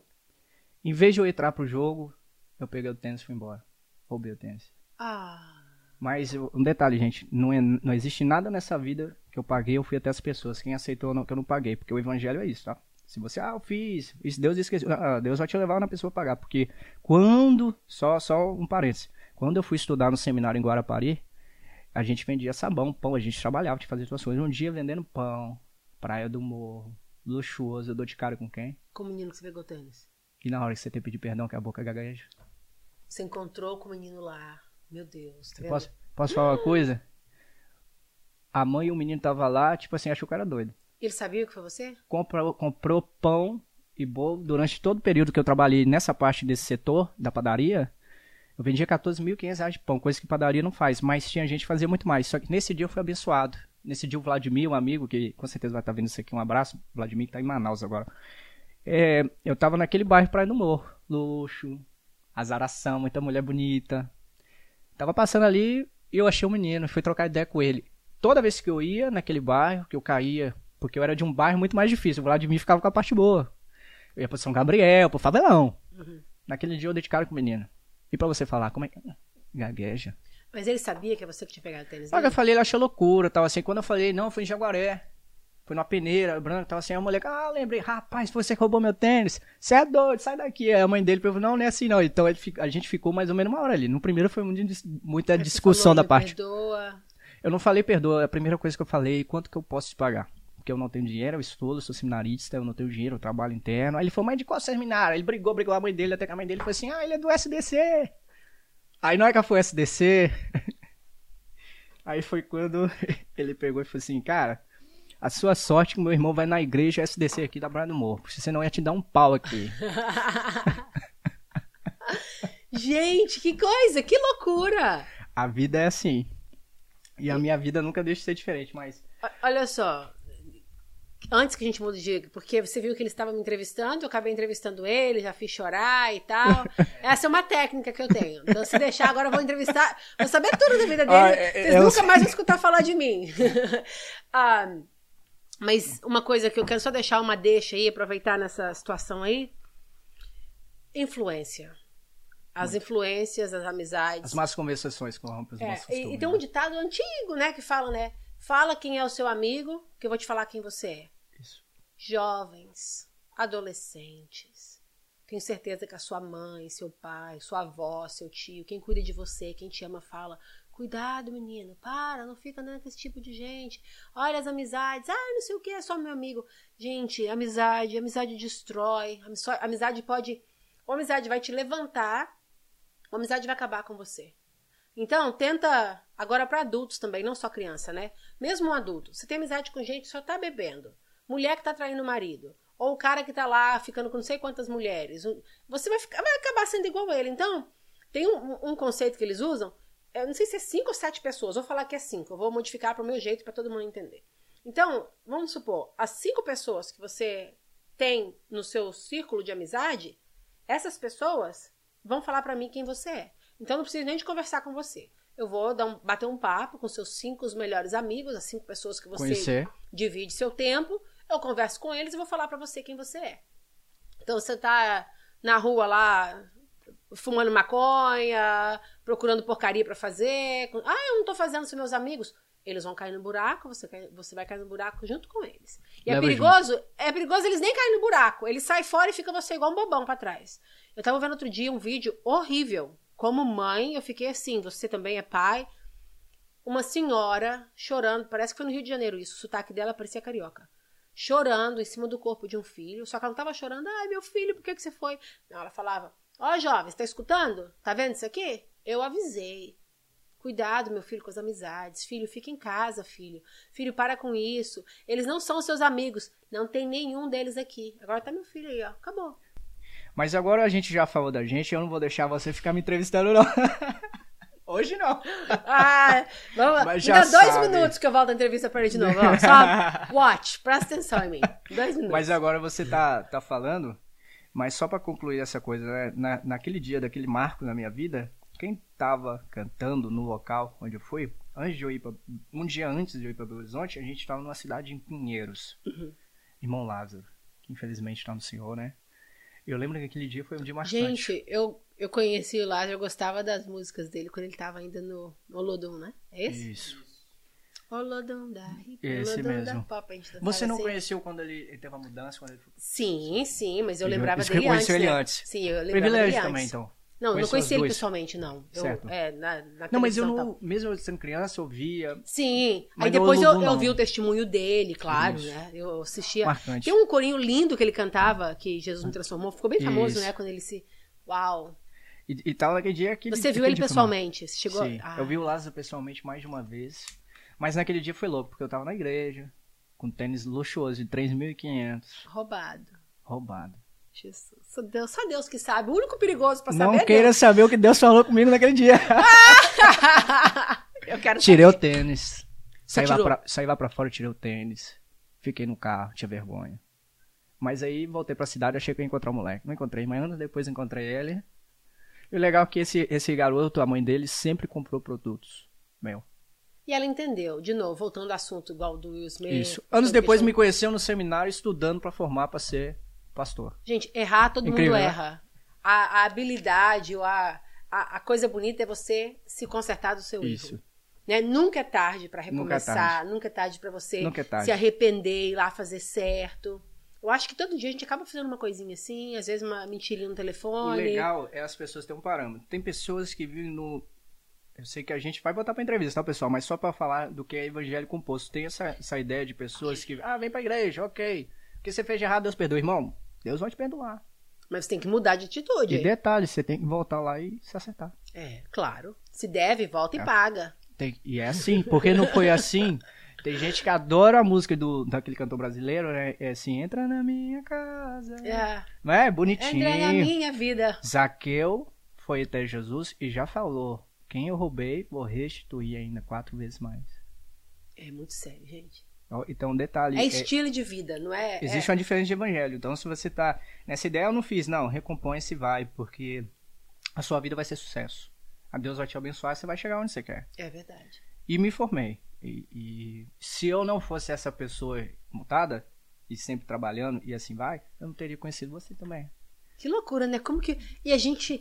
Qual, qual Não sei- foi- Você nunca ouviu isso de mim, né? Certo? Não, eu cheguei aqui em 2000. Você morava em Belo Horizonte? De no- Eu, eu fui para Belo Horizonte em 2008. Ah, eu saí de lá, tinha saído. Mas nos anos 2000 foi a construção. Ah, tá. Construção, porque. E aí eu te conheci no trabalho. Conheci no trabalho, da mesma forma. Da mesma forma, várias pessoas me conheceram trabalhando, sempre foi assim. E nessa. E Deus sempre me abençoou com um dom, que eu, que eu falo que me parece com você nesse sentido. É de estar num lugar e conhecer várias pessoas importantes. Sem querer querendo, né? Como sem querer o- querendo. o, como, Amado foi, Chaves. como foi você? Eu e meu irmão, a gente conheceu você naquele dia. Eu conheci antes, e depois meu irmão também conheceu. Aí depois parece que a gente se desconectou, ficou cada um Isso, lado. familiarizado. É. Quando o projeto ia começar, eu vi, eu falei, não, eu já tava perdendo tudo aqui a empresa, eu falei, não, vou entrar nessa coisa de internet novamente, não vou parar. Se eu tivesse não parado, é, poderia estar proporção longe não conhecer você. Então não existe, ah, se eu não tivesse, eu tivesse. Não, gente. A você tá no certa. lugar certo, na hora certa. A hora chega pra tudo. É isso que é difícil. E hoje é diretor e apresentador com você. Pois então, mas o difícil da vida é a gente entender o momento certo, sabe? Literalmente. Eu, eu sinto que quanto mais velho eu fico, mais eu entendo essa coisa de esperar. Quando você é mais jovem, aquela ansiedade, você não quer esperar, né? Um dia demora. Aí eu tenho que esperar dois anos até eu formar, tá louco. É, você fica assim, mas você ficando mais velho, você aprende a esperar, né? É por isso que eles Eu- falam, eu- agora eu isso entendo. é bom você falar isso, porque quem tá em casa agora já pega a dica. É, ué, e agora eu entendo que o pessoal fala em inglês, né? Fala I was young and stupid. Eu era jovem e estúpido, né? Eu era jovem e arrogante, eu não sabia. E se eu soubesse, com os meus 20 anos, o que eu sei hoje, ixi, Ixi. só de relacionamento que não vale nada e que eu não ia ter passado por eles, ia começar por aí. Uns ex-namorados aí que nunca ia ter chance comigo, se fosse hoje.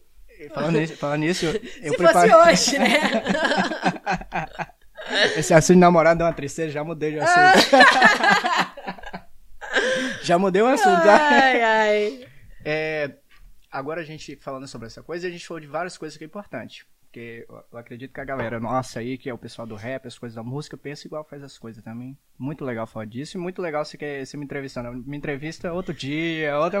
tá bem marcada nada. Esse é o meu problema. E sempre acontece isso comigo. Às vezes eu chego, sei lá, a polícia, alguma coisa assim, ele começa, eu começo a perguntar pra ele. Aí ele para assim, tipo assim, meio confuso, né? Por que, que eu tô te respondendo? Mas é, essas coisas de falar, isso também me emo- me emociona, né? Porque, graças a Deus, minha mãe tá aqui também. Ela faz parte do projeto, mas uma dica aí, antes de eu mudar aqui o assunto, pessoal, mãe, é, até a salvação, o apóstolo Paulo vincula a salvação da mulher como ser mãe. Então é super importante ser mãe, mas tira a mulher de uma família, da casa, para ver o que que acontece.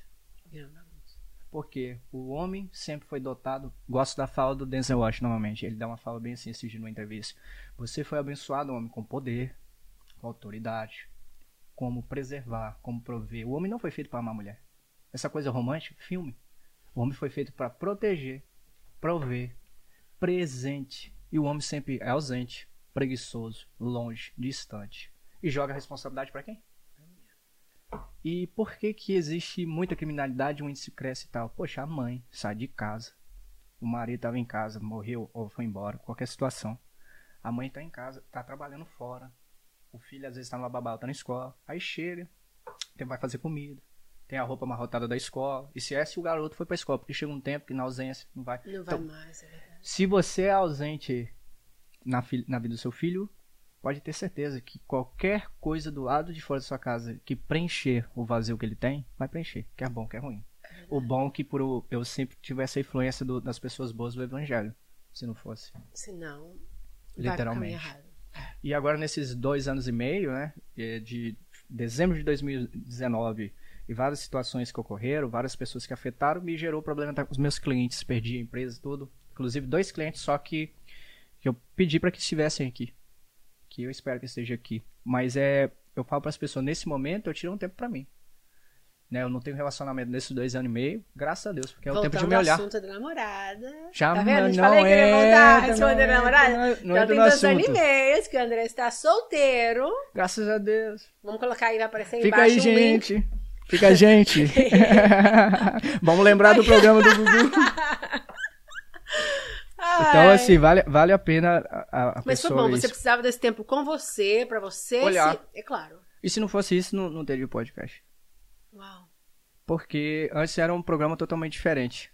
E no meio do caminho, infelizmente, todas as pessoas que influenciaram pra. Vai, faz isso. Eu tinha um amigo muito especial que, infelizmente, as pessoas julgam as pessoas, né? Ah, a pessoa é gay e tal, assim, mas foi aquela pessoa que falou assim: André, se acha, cara, você tem talento. Tem que aprender, tem assessoria. Tem que conhecer. Você conhece alguém que faz, faz essa coisa de TV e tal? Foi quando, 12 de janeiro. Falei atrás assim, pai, eu conheço uma pessoa que é artista. Eu disse, pai, eu vou chamar ela pra trabalhar. Então, assim, o que, que eu vou fazer? Rapaz, o que, que você é bom? Eu olhei pro outro lado. Não olhei pra esse negócio de podcast. Mas eu quero falar essa pessoa do outro dia, porque ela vai, vai acabar interligando, infelizmente, um artista muito famoso. Agora, de novo, o negócio voltando ao assunto do pensamento de novo, né, gente? Pra todo mundo ficar com um pensamento positivo aí. Pensa as Yeah. coisas, pensa Influência coisas boa. boas. Se você estiver até passando por algum problema, alguma doença, alguma coisa, meu pai tá passando por um- uma, uma, uma doença seríssima. Que toda, graças a Deus não está séria nele, mas a doença é séria. Eu falo, pai, pensa coisa boa, pai. Faz coisa que te alegra, que alegra o seu coração, anima. que te Se anima.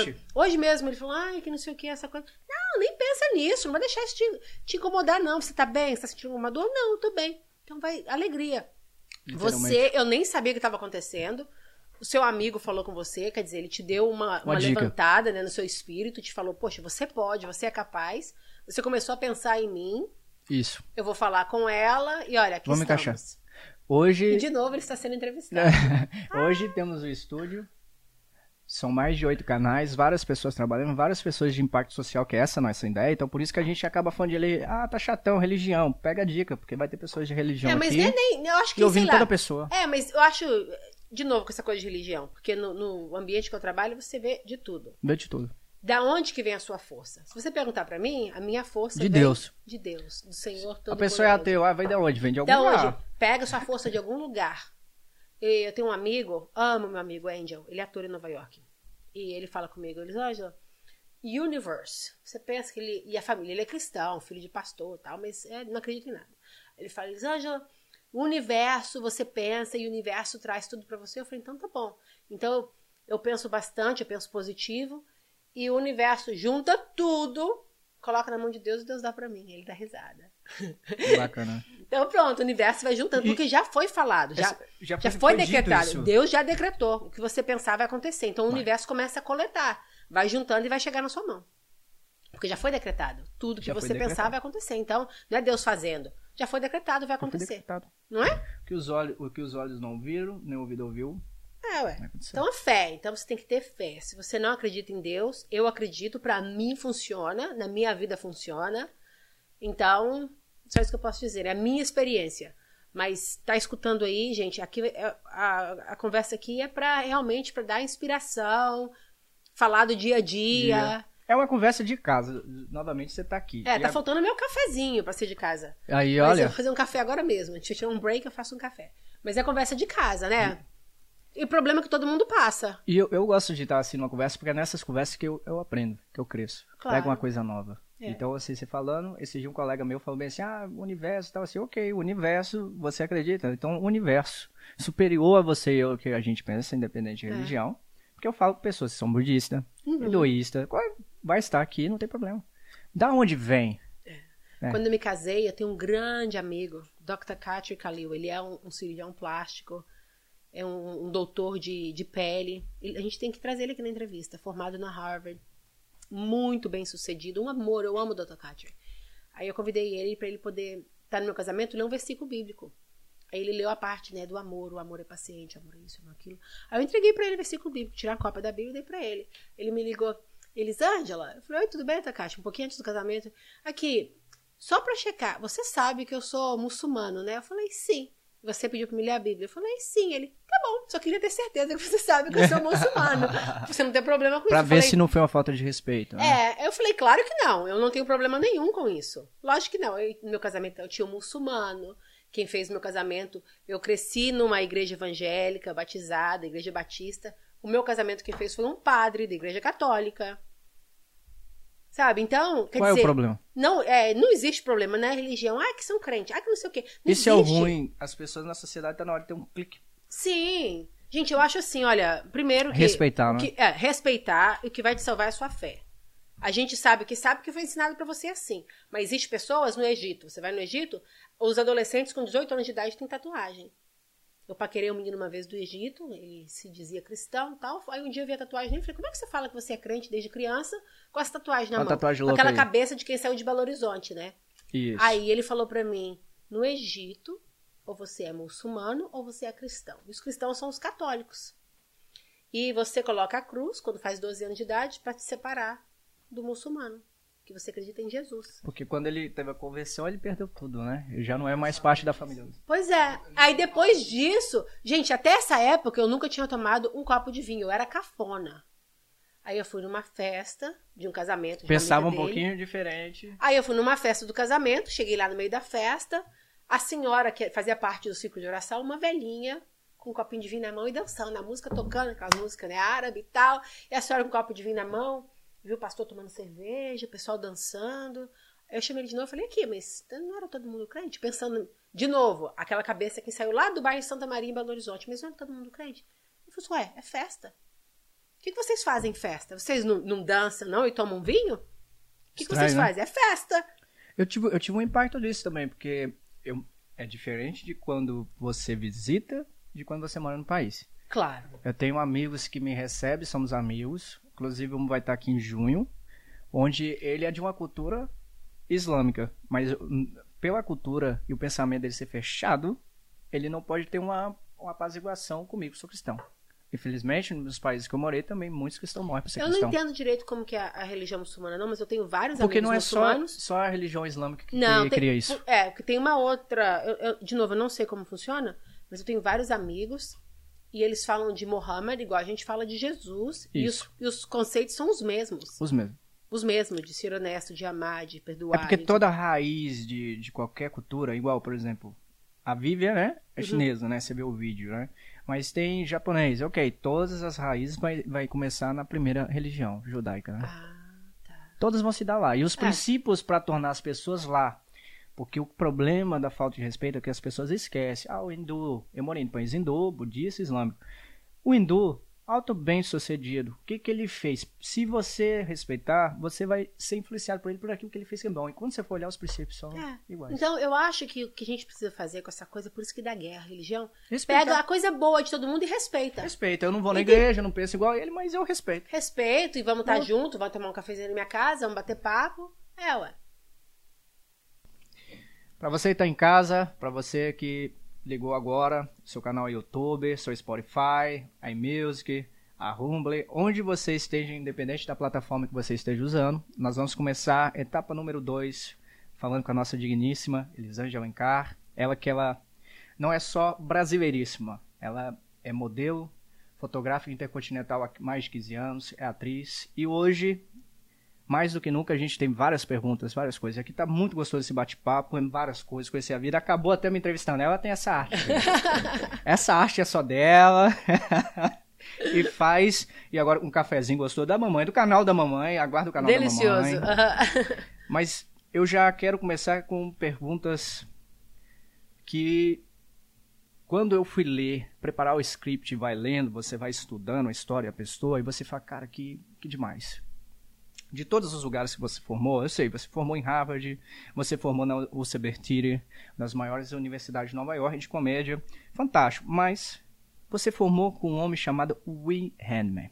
E tem uma foto sua, a gente postou essa foto, e o pessoal, quem é esse? Ela tá agradecendo esse rapaz, Billy Lyons. Quem é esse homem e tal? Billy Lyons era o, o, que auxiliava ele, não sim, é isso? Sim. Que hoje é professor, sim. na ausência dele, que hoje está no CEO devido ao Covid também.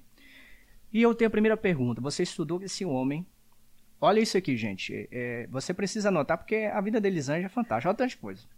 Você está em casa. Quem o Handman? E eu, eu vou poder falar um pouquinho. Vou deixar ela falar.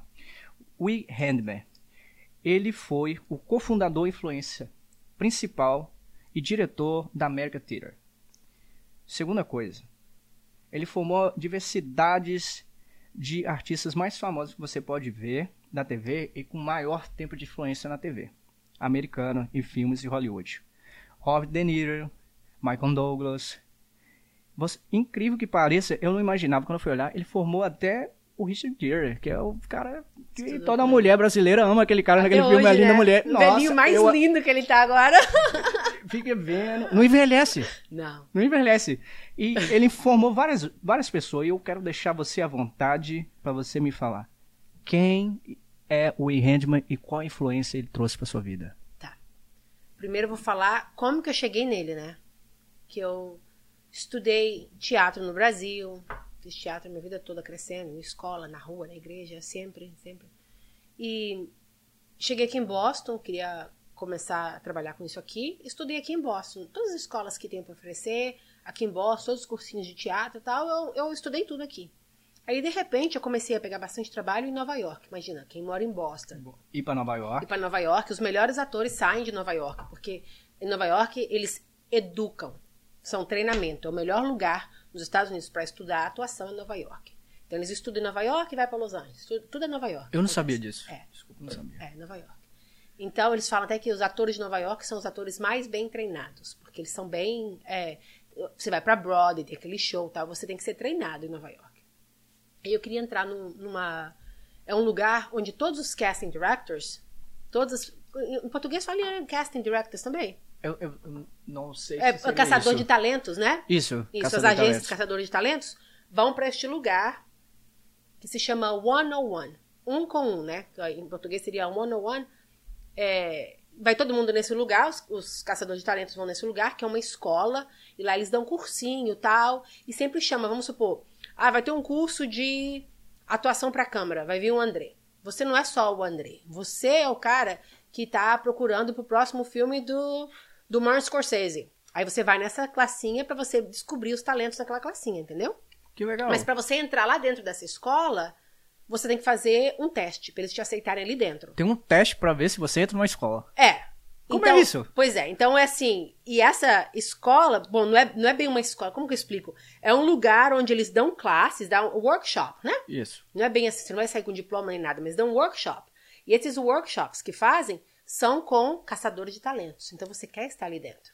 Você quer, você quer que alguém te veja, né? Alguém que está procurando por um comercial, por um filme e tal. Você faz uma classe com ele, amanhã chega na mesa dele, ah, tô precisando de uma, uma latina. Ele vai lembrar de mim. Ah, eu conheci essa menina ontem, naquela, naquela, naquele curso, né? Sim. Que ele deu.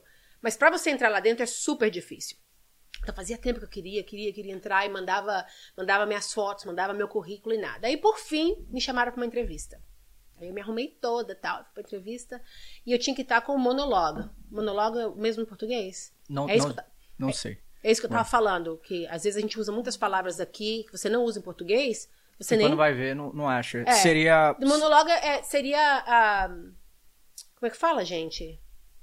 Quando você memoriza um- uma, uma parte. Assim, Você uma... memoriza o script? Sim, seria o documento? é sim. uma atuação, mas sozinha. Então eu tive que memorizar e chegar lá e atuar aquilo que eu memorizei. Um cara sentado na mesa assim e tal, cheguei lá Ele olhando meu, meu resumê, meu, meu, meu currículo, né? Olhando, olhando. Não, deu- não fez muito caso de mim, não. Olhou assim. Ok. Eu vou assim, pode começar. Aí eu comecei minha atuação. Pá, pá, pá, pá, pá. A hora que eu terminei, ele. Uau! Ele falou, you actually good. Você é boa. Tipo assim, eu não imaginava que você ia saber fazer alguma coisa. Uau. Baseado no seu currículo. Baseado no currículo. É, ele falou assim comigo. Falou, uau, você me surpreendeu, porque baseado nisso aqui, eu não pensei nem que você sabia atuar. Aí ele falou, o que que é... Não vou mencionar os nomes, né? Começou a mencionar nomes Sim, de por favor. escolinhas por aqui. Ele começou a mencionar, o que que é isso aqui? Eu falei, ah, uma Referente escola... a Boston. É, eu falei, uma escola lá em Boston. Ele e esse outro aqui, nunca ouvi falar. Ele falou, nunca ouvi falar. Isso, gente, você tá na casa. Pra você passar em um teste pra estudar. É, ué, O pra Winham. ter a chance. Não, não, isso aqui é antes do Winham. Eu nem sabia. Antes que- dele? É, eu nem sabia, eu converso demais. Eu nem sabia que o Winham existia. Aí esse senhor, nessa escola onde vão os caçadores de talento, pra você entrar nesse lugar onde caçador de talento vai, você tem que passar por um teste, porque ele não vai ter você lá pra chegar um caçador de talento e falar assim: "Você tá louco? Esse cara, como que esse cara tá aqui?". Então, todo mundo tá lá é treinado, tem que ser todo mundo bem, né? Todo mundo tem que ser estudado. Aí ele, bom, eu estou surpreendido com a sua atuação, porque baseado nisso aqui, você. Eu não pensei que sabia fazer nada. Eu falei, ó, mas o, o que mais? Aí eu sou humilde. Aí eu falei, poxa, mas o, que mais que eu tenho que fazer? Eu tô atuando a minha vida inteira. Ele falou assim: olha, aqui em Nova York é diferente. Aqui é outro mundo. Aqui Pensa que você tá no jungle, você tá na floresta. Ele falou comigo. Imagina que você tá no meio da floresta. Você aqui tem que ser um leão, você tem que se superar. Isso aqui, as pessoas vão olhar pra você, vai olhar uma foto, ai que uma mulher bonita, linda. Vai olhar aqui atrás, não serve. Você não tem educação nenhuma de formação. Uau. Mesmo sendo de Boston, as É, escolas e tudo. porque nunca ouvi falar disso. Ele falou. Aí ele falou comigo, olha, me deu nome de vários lugares, né? Que eu, eu acabei formando em, em todos eles depois. Eu estudei no Stella Adler, que é uma escola muito É famosa. a maior escola de comédia de Nova York. Não, é isso? Stella Adler é, ensina atuação. Em Atuação, geral. isso, é. desculpa. É, comédia é. É, o UCB Theater. É, o UCB Theater. Perfeito, que os comediantes daqui que, que trabalham no, no Saturday Night Live, que é como se fosse aí no Brasil. No Brasil tem alguma coisa que só passa aquele monte da zona total, é isso que passa aí Isso, no Tia Brasil? Zorra. O Zorra é de 20 anos atrás, gente. Isso. Desculpa, eu tô tão fora da televisão brasileira. Então é. Então esse UCB Theater é comédia. Você vai lá, eles treinam todos os comediantes que tá na televisão por aí. Mas aí, quando ele olhou isso pra mim, ele me deu umas dicas. Aí, quando ele terminou a dica dele, ele falou assim: olha, tem uma pessoa que você precisa estudar com ele. Mas tem que estudar rápido, porque ele já tem 93 anos.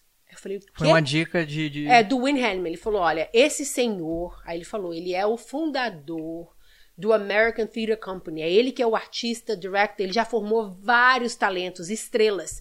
Ele não aceita qualquer pessoa. Ele falou: o seu dinheiro não compra uma classe com ele.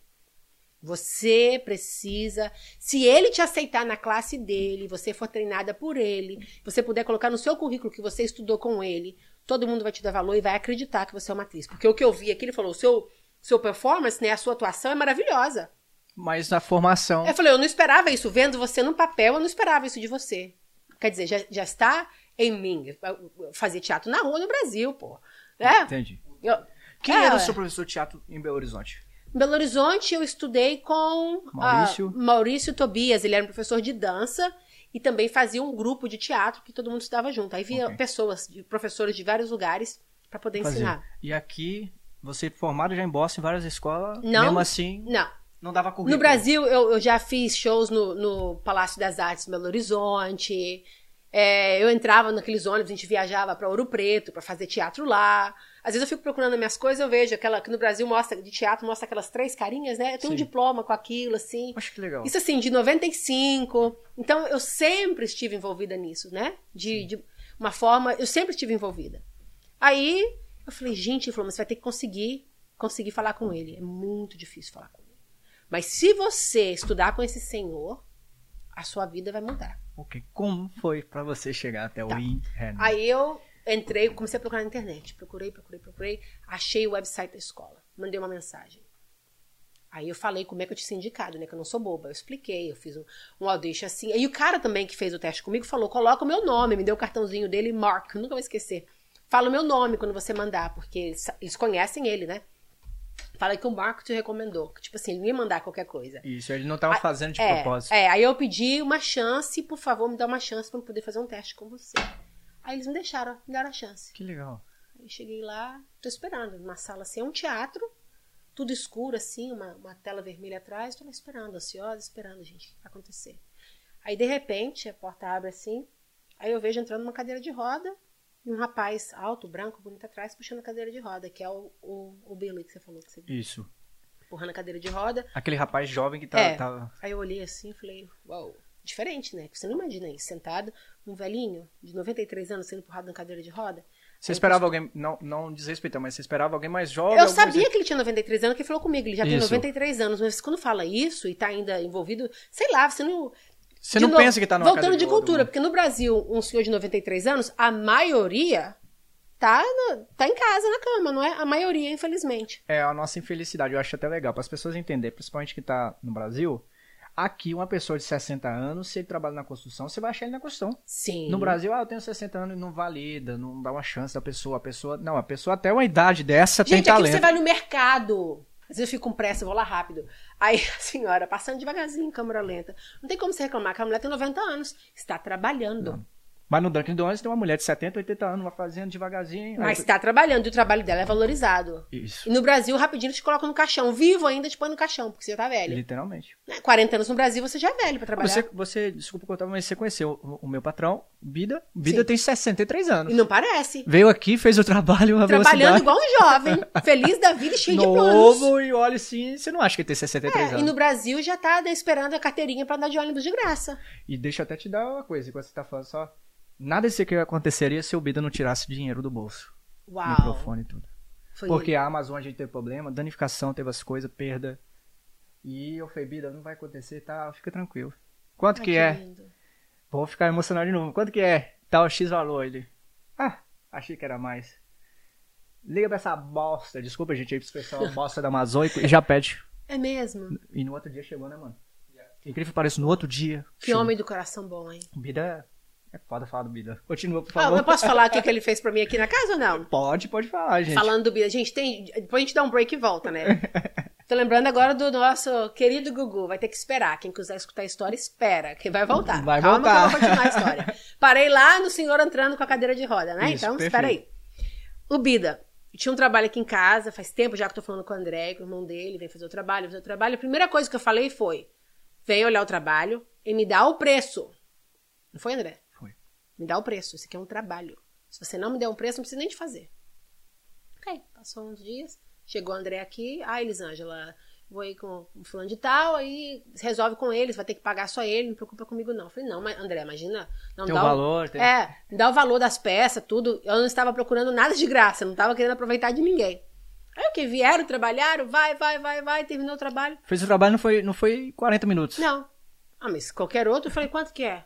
Aí ele falou, ah, resolve quando é, porque de, pra mim você não deve nada, eu estou tudo bem. Aí eu olhei pro André, André, e aí? Nada. Como? Como que vive assim? Como é que vocês pagam suas contas? Se é assim que vocês trabalham? E aquele e, e o Bida não sabia que era você, não tinha te conhecido, não sabia quem era você. E eu falei, eu trabalho comigo dos estúdios, assim, tava falando. Ele falou, ok, vamos lá. Ele foi comigo no dia anterior à noite, no domingo, chegamos aqui. Ele falou assim, ó, vamos lá. Ele, ele chegou aqui do nada, quando a gente saiu daqui, te conheceu. Ele falou, cara, de coração, vai pra frente. Passou três dias, ele, Bida, a gente tá com problemas, estúdio, gravamos aqui, a gente vai estar assim, poxa, mas nós teve danificação, material, tipo, coisa e tal. E a gente tá esperando, já tem dois anos, né, pra ter o presencial, porque é da pandemia. Tem Sim. dois anos pra... Ele falou, quanto que é? Eu falei, é X valor. Ah, eu achei que ia ser mais. Já pediu, na... ele, ele, ele, ele foi lá no banco, pegou dinheiro, aqui pra você. Você vai eu falei, não, vou colocar na conta, vou comprar agora, aqui na Amazon, eu tô aqui de novo, vou ter que recomprar as mesmas coisas, gente. Comprar a mesma coisa. Fiz na frente dele. E ele falou, ok. Rapaz, você vai chegar amanhã. Engraçado. Chegava sete dias depois não ia chegar pra gravação. No outro dia Uau. chegou lá em casa. Uau. Um- Uma pessoa que é cristã também, É, assim, um abençoado de é, Deus. Outra pessoa que saiu do Brasil, né? Veio pra Isso. cá. Só veio de vida a tanto. história dos filhos dele. E, aí- é, e é abençoado a história dos Abençoado. filhos dele. Eu quero entrevistar ele e a mulher dele, mas não deixa, né? Pois então. Então, gente, vale a pena ter um coração bom, viu? Porque. E, e não tem idade. Voltando aqui, não, tem idade. Não tem idade. Então, Voltando voltando. ao Henry Handman. Voltando ao Win Handman. Daí eu fiquei parada lá nervosa, né? Porque tanta, foi tanta commotion, né? Tanta coisa assim, tanto estresse em volta disso tudo e tal. Fala com um, com o outro, não sei o quê. Finalmente entrei na sala. Aí entra o homem, aí eu fiquei parada assim olhando. Ok. Aí ele falou: Tá pronta? Uma vozinha assim de um senhor já, tá pronta? Falei, sim. Comecei a fazer o que eu tinha memorizado, né, tal, encenar aquela parte. Comecei a encenar, tal, tal. No meio ele falou, para! Para, para, para. Aí pronto, né? Vontade de fazer xixi na calça. Fiquei Medo, vai- treme. É, vai mandar eu embora, não vai me aceitar pra estudar com ele, mandou ele parar. Falou, eu quero que você faz isso, isso, isso, isso, isso, isso. Sai, começa de novo. Quando ele gritou comigo, para, parecia que ele tava com 20 anos. Aquele velhinho que entrou ali sendo empurrado, outra pessoa. Uma voz firme, forte, com confidência. Aí você fica assustado. Eu parei, ele me deu as dicas. Eu quero que você faz assim, assim, assim. Quer dizer, o cara instrutor há quantos anos? Instrutor de estrelas. Ele queria Só os saber. melhores. Queria saber se eu sou boa com direção, porque ele queria. Eu tava indo num, num ritmo, ele queria que eu fosse pro outro lado. Então ele me deu as coordenadas pra saber se eu poderia obedecer as direções dele. Aí eu saí, respirei, segurei o xixi pra não fazer nas calças na frente dele. Fazer igual o Chris Rock falou com você, eu vou mijar aqui mesmo. Isso. Aí eu segurei o xixi, voltei e fiz de novo. Aí ele bateu palma, eu falei, uau! Aí bateu uma papão comigo e tal, e eu comecei a estudar com ele. Estudei bastante tempo com ele. E toda classe era um ensinamento diferente, o nosso grupo todinho. É, você queria ficar sentado lá olhando as outras pessoas, sabe? Te dava assim, você te dava prazer ficar olhando outra pessoa e ele corrigindo e mudando, você vendo aquela coisa que não é nada se transformar em alguma coisa. Quando eu fiz o que ele pediu pra me fazer, a hora que eu terminei, eu fiquei tipo assim, tirou tirou tanta coisa de mim, é tanta energia, tanta coisa que saiu de mim, Nem Mas- sabia às vezes, né? nem sabia, mas ele sabia meu potencial, entendeu? Quando eu comecei, ele sabia. Eu posso levar ela até esse nível. É isso que ele fazia com você. Te levava a um outro nível, que às vezes você não sabe. Isso eu nunca vou esquecer.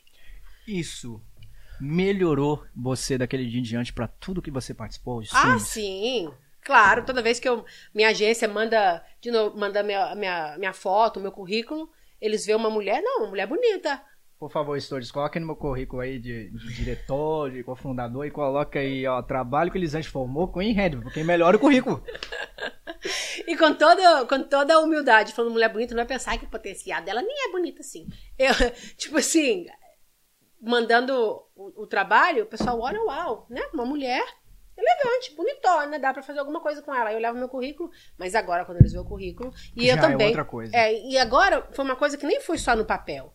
Eu aprendi. E o que eu aprendi não Ninguém tem. tira. Não tem. Não tem crise que vai tirar, não tem nada. Vai morrer comigo. O que eu aprendi tá aqui. E muitas coisas, eu acho que todo ator é assim, todo artista é assim. Eu uso no meu dia a dia. Eu não espero só o dia de atuar pra me usar essas coisas. Eu uso no meu dia a dia. Isso é, isso é, é, é fantástico pra mim, porque não é porque formou. Mas a gente tá aqui nos estúdios aqui, pra quem tá em casa, que a gente comemora. Quando, quando escuta você é diferente.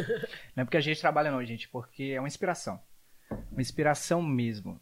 E você imaginava, antes de ouvir sobre ele, o- a quantidade de artistas que ele formou? Não. Quando você olhou assim, poxa, formou fulano de tal, fez fulano de tal, como foi? Isso aí, tipo, moveu você a... Eu fiquei meio assim, poxa, dá um medo, né? Você olha assim, Richard Gere, é, Robert De Niro, você olha assim, as festinhas que fazia de, de aniversário pra ele e tal, aparecia esse povo tudo lá na festa, porque ele é um homem querido. E de novo, voltando ao assunto, todo mundo é só ser humano igual eu e você. Era Literalmente. Alunos dele, alunos dele, sendo famoso ou não, voltava lá, queria dar um abraço no professor, você mencionou seus professores. Quer dizer, é uma amizade, é, que fica amizade. sempre. Eles vão fazer agora o memorial dele, né? Porque ele morreu durante Covid, não puderam fazer nada.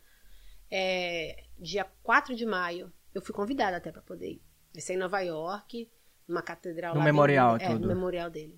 Ele. Eu quero assim, só. Não tem muita coisa dele no sentido dele. é, Eu sei que essa coisa de podcast é uma coisa inovadora, mas sempre já existia pod- podcast na década de 90. Sim.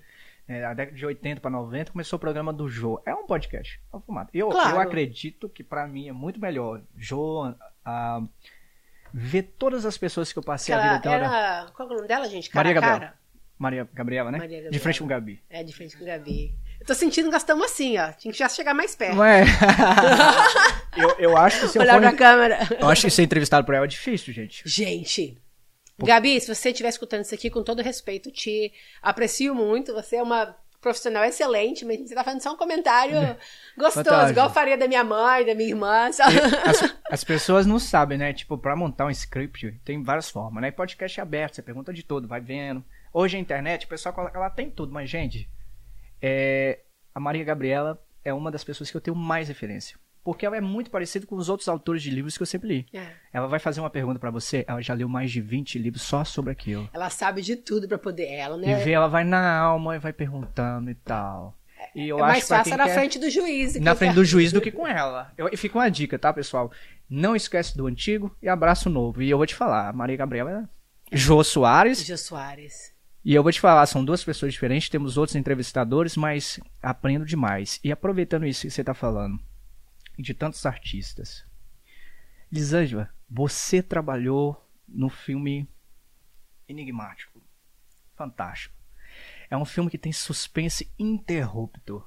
O Sequestro 123. No metrô de Nova York. Aquele filme foi marcante. Começando pelo diretor, que infelizmente veio a falecer em 2012. Uma forma trágica, eu sei. Aquele diretor era fantástico, né? Tony Scott tinha uma abertura imensa, um currículo grande. Inclusive, ele é um- uma das pessoas que mais fez filmes fantásticos do Denzel Washington. Eu sei que você, você fala assim, ah, eu não conhecia o Denzel Washington, mas eu sei que ele influencia a sua vida. Mas ele estava naquele Muito. filme como papel principal. Mas naquele filme você conheceu duas pessoas de papel principal.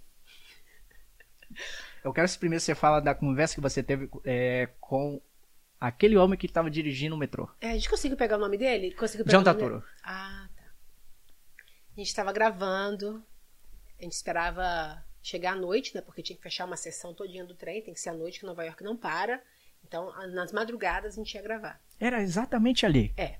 Tinha o estúdio em Astoria, que eles tinham formado um trem para gravar as cenas, né, as cenas principais tal, mas precisava de estar na, na estação para mostrar o trem andando, chegando, o trem chega molhado, porque eles estão jogando água, tal, para dar aquela coisa bem real.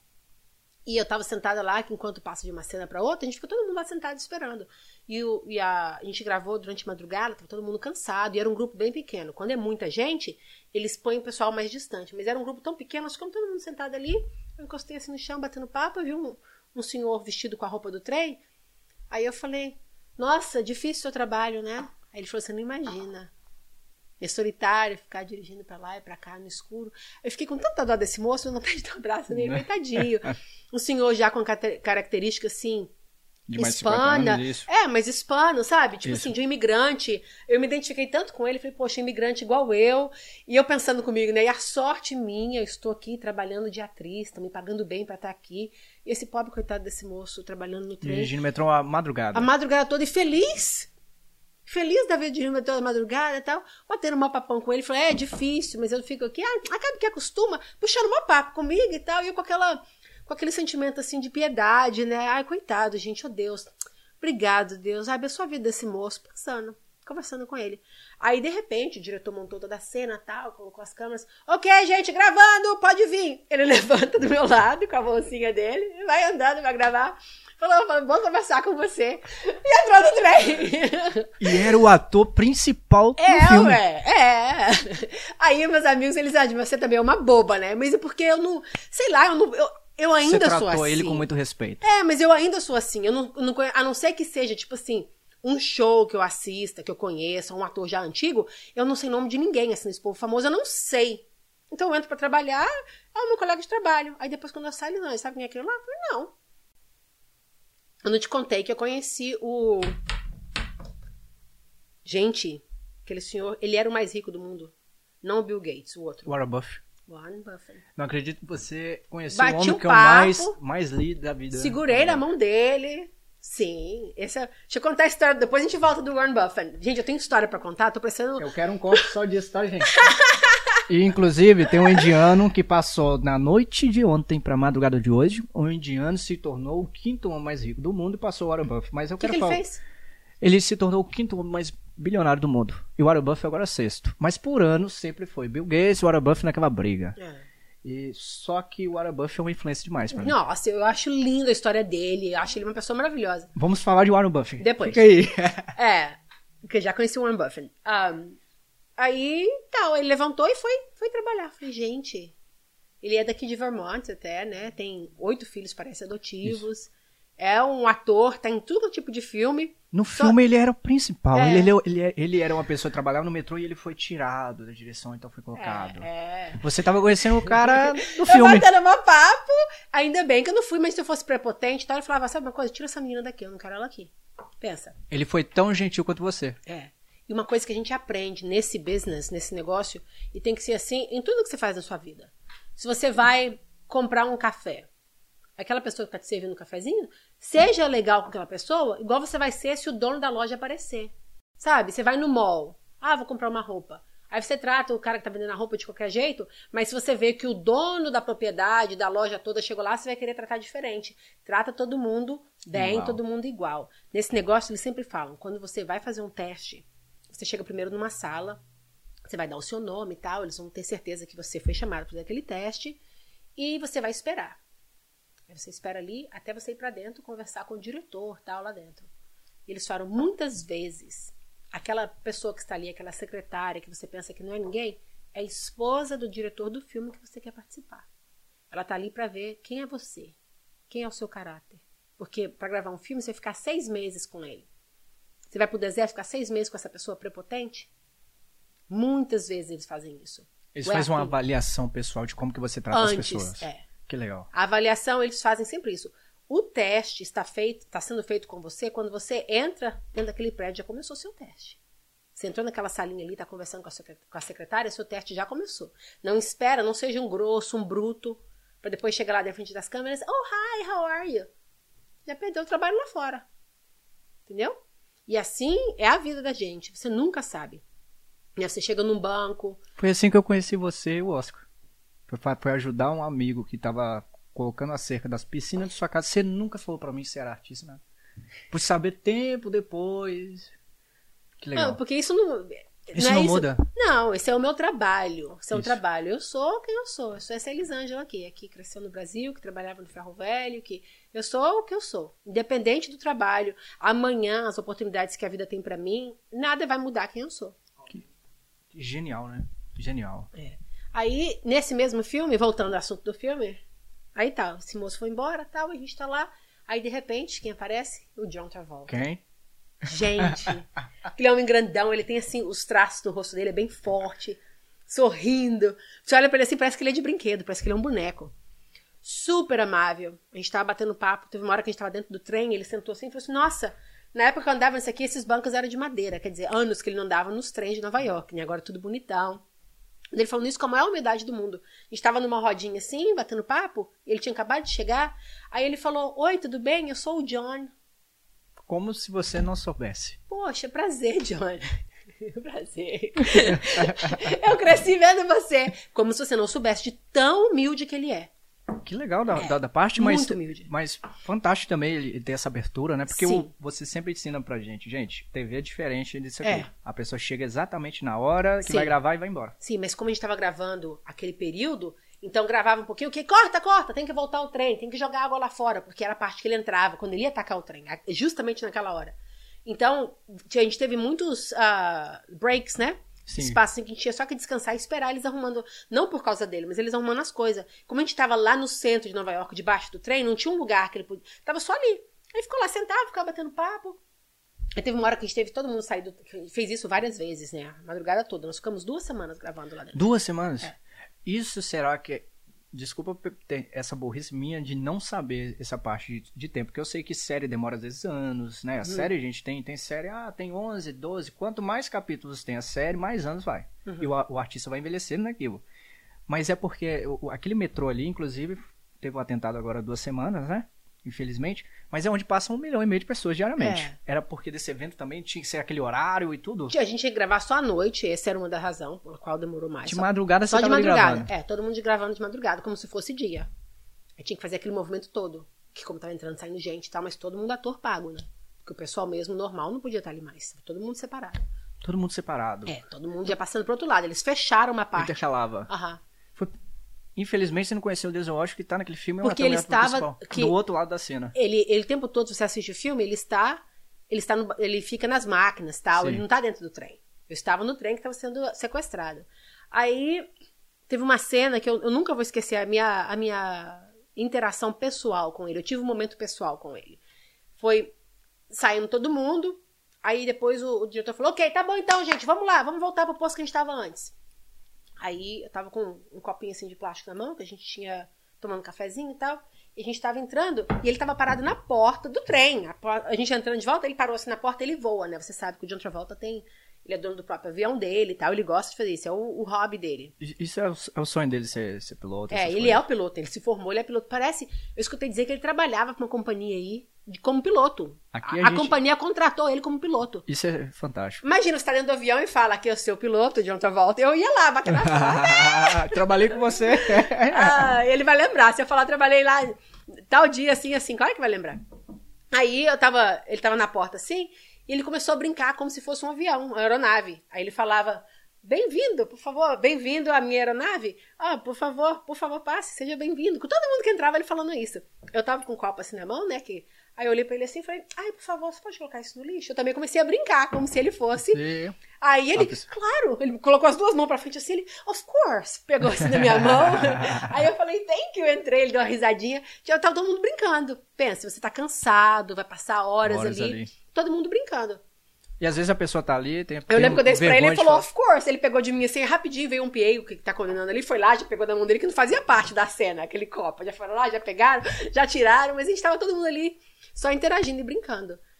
Que legal essa coisa, porque às vezes a pessoa tá trabalhando no filme, né? E não tem essa, essa, esse diálogo, às vezes é uma vergonha, poxa, é o John Travolta. E super ali, vivendo com você aquela realidade. É, e super simples. E olha, eu já trabalhei com várias pessoas, mas a minha opinião, quanto maior a estrela, mais humilde eles são.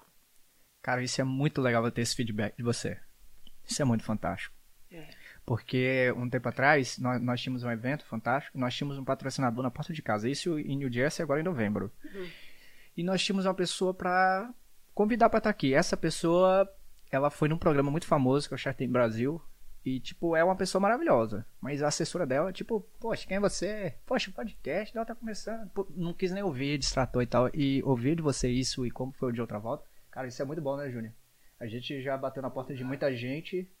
Sabe quem é muito humilde também? De novo, eu tô falando a minha experiência pessoal. A Carmen Diaz. Uau, você conheceu o Carmen Dias? Sim, trabalhei no filme com ela, você assistir, não sei como vai falar em português. The Box, você vai ver eu, eu na cena com ela e tudo. Simples, humilde. E na época, o rapazinho que fazia café era o melhor amigo dela.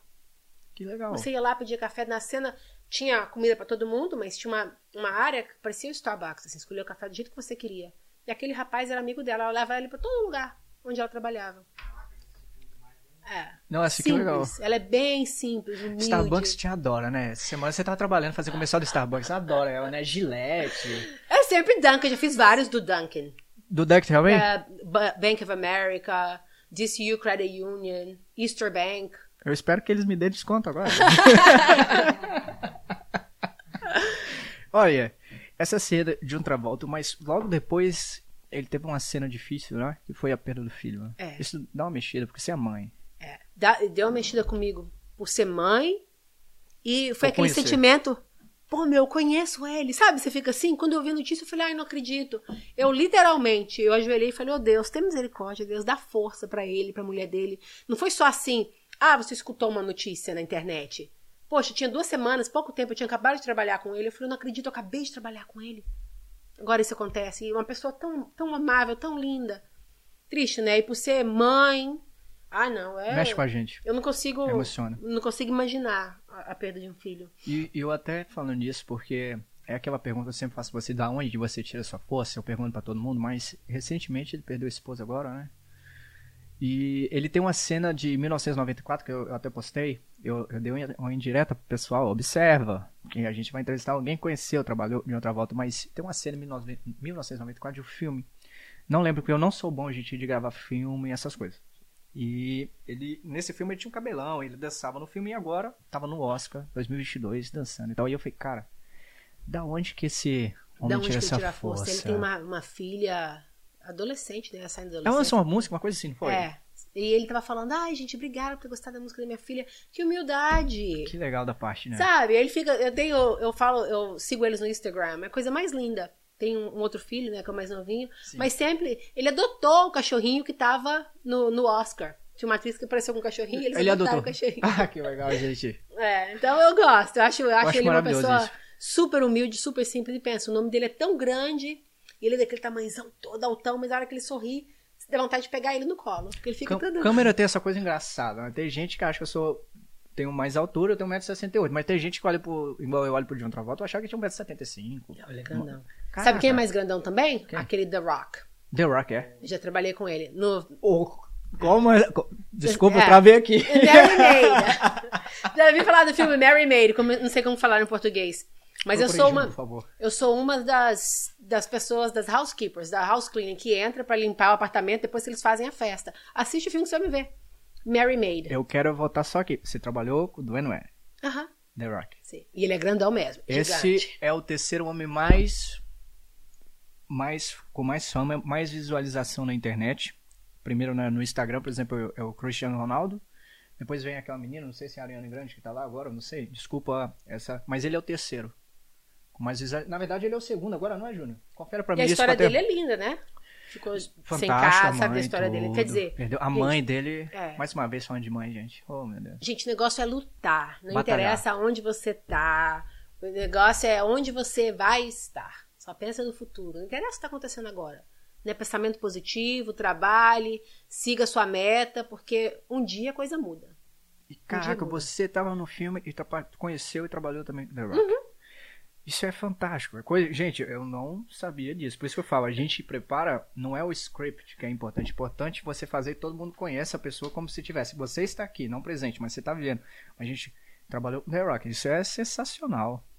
Isso é Pois fantástico. então, quer falar do Warren Buffett? Antes de falar do Warren Buffett, Mas o The Rock, ele é super nice, muito legal também. porque o Warren Buffett É. eu quero. Porque assim, é a pessoa que eu mais li. Warren Buffett, Donald Trump, Og Mandino e várias outras pessoas têm influência na minha vida. E você estava trabalhando num lugar que para pagar as continhas, para pagar o custo que você fazia, para você estar naquele filme, você trabalhava, trabalhando em restaurante, você, você trabalhou e servindo uma pessoa que agora eu nem, desculpa não lembrar o nome, mas eu amo esse esse ator porque eu vejo ele desde criança. E de repente, num dia, ele, ele tá trocando ideia, e vocês falando que se conheceu e tal, chega Brad Pitt. Ah, tá. Ah, Fala tá. disso, Logo- por favor. A gente fez esquecer até o nome dele. Ah, Joe Malkovich. John Malkovich. Então, eu trabalhei muitos anos num restaurante na Harvard Square, bem onde está a faculdade. E sempre chegava esse senhor, usando um chapéu e com um jornalzinho debaixo do braço. Sempre. Aí eu já conhecia ele, eu falava, oi, como é que você tá? Aí eu entrava com ele, sentava ele na mesa dele favorita, que era uma pequenininha, perto da janela, colocava o menu na mesa, né? Tenha bom proveito. Ele, muito obrigada. Pronto. Se tivesse fila, que o restaurante era muito ocupado, se tivesse fila no restaurante, eu via ele na fila, falava, ei, vem por aqui comigo. Desculpa perguntar minha burrice. Você tinha noção quem era ele ou não? Não fazia a menor ideia que era ele. Caraca, que legal. Fazia a menor ideia que era ele.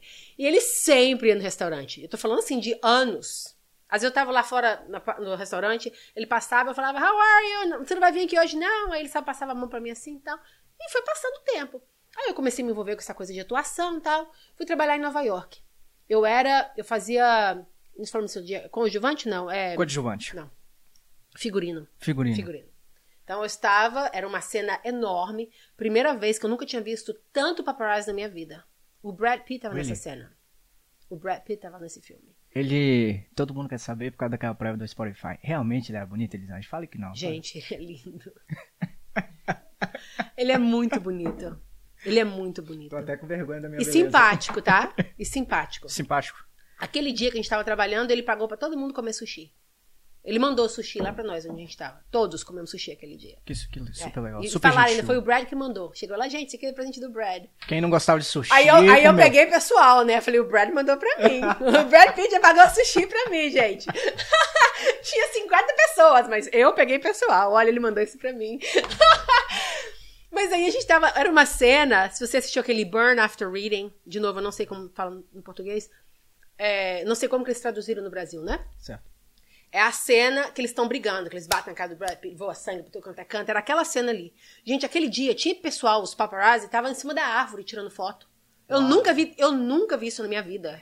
Eu já trabalhei em bastante O filme. Brad Pitt é surreal, gente. É, também acho que tava bem naquele auge, né, da carreira dele, Dele. e tal.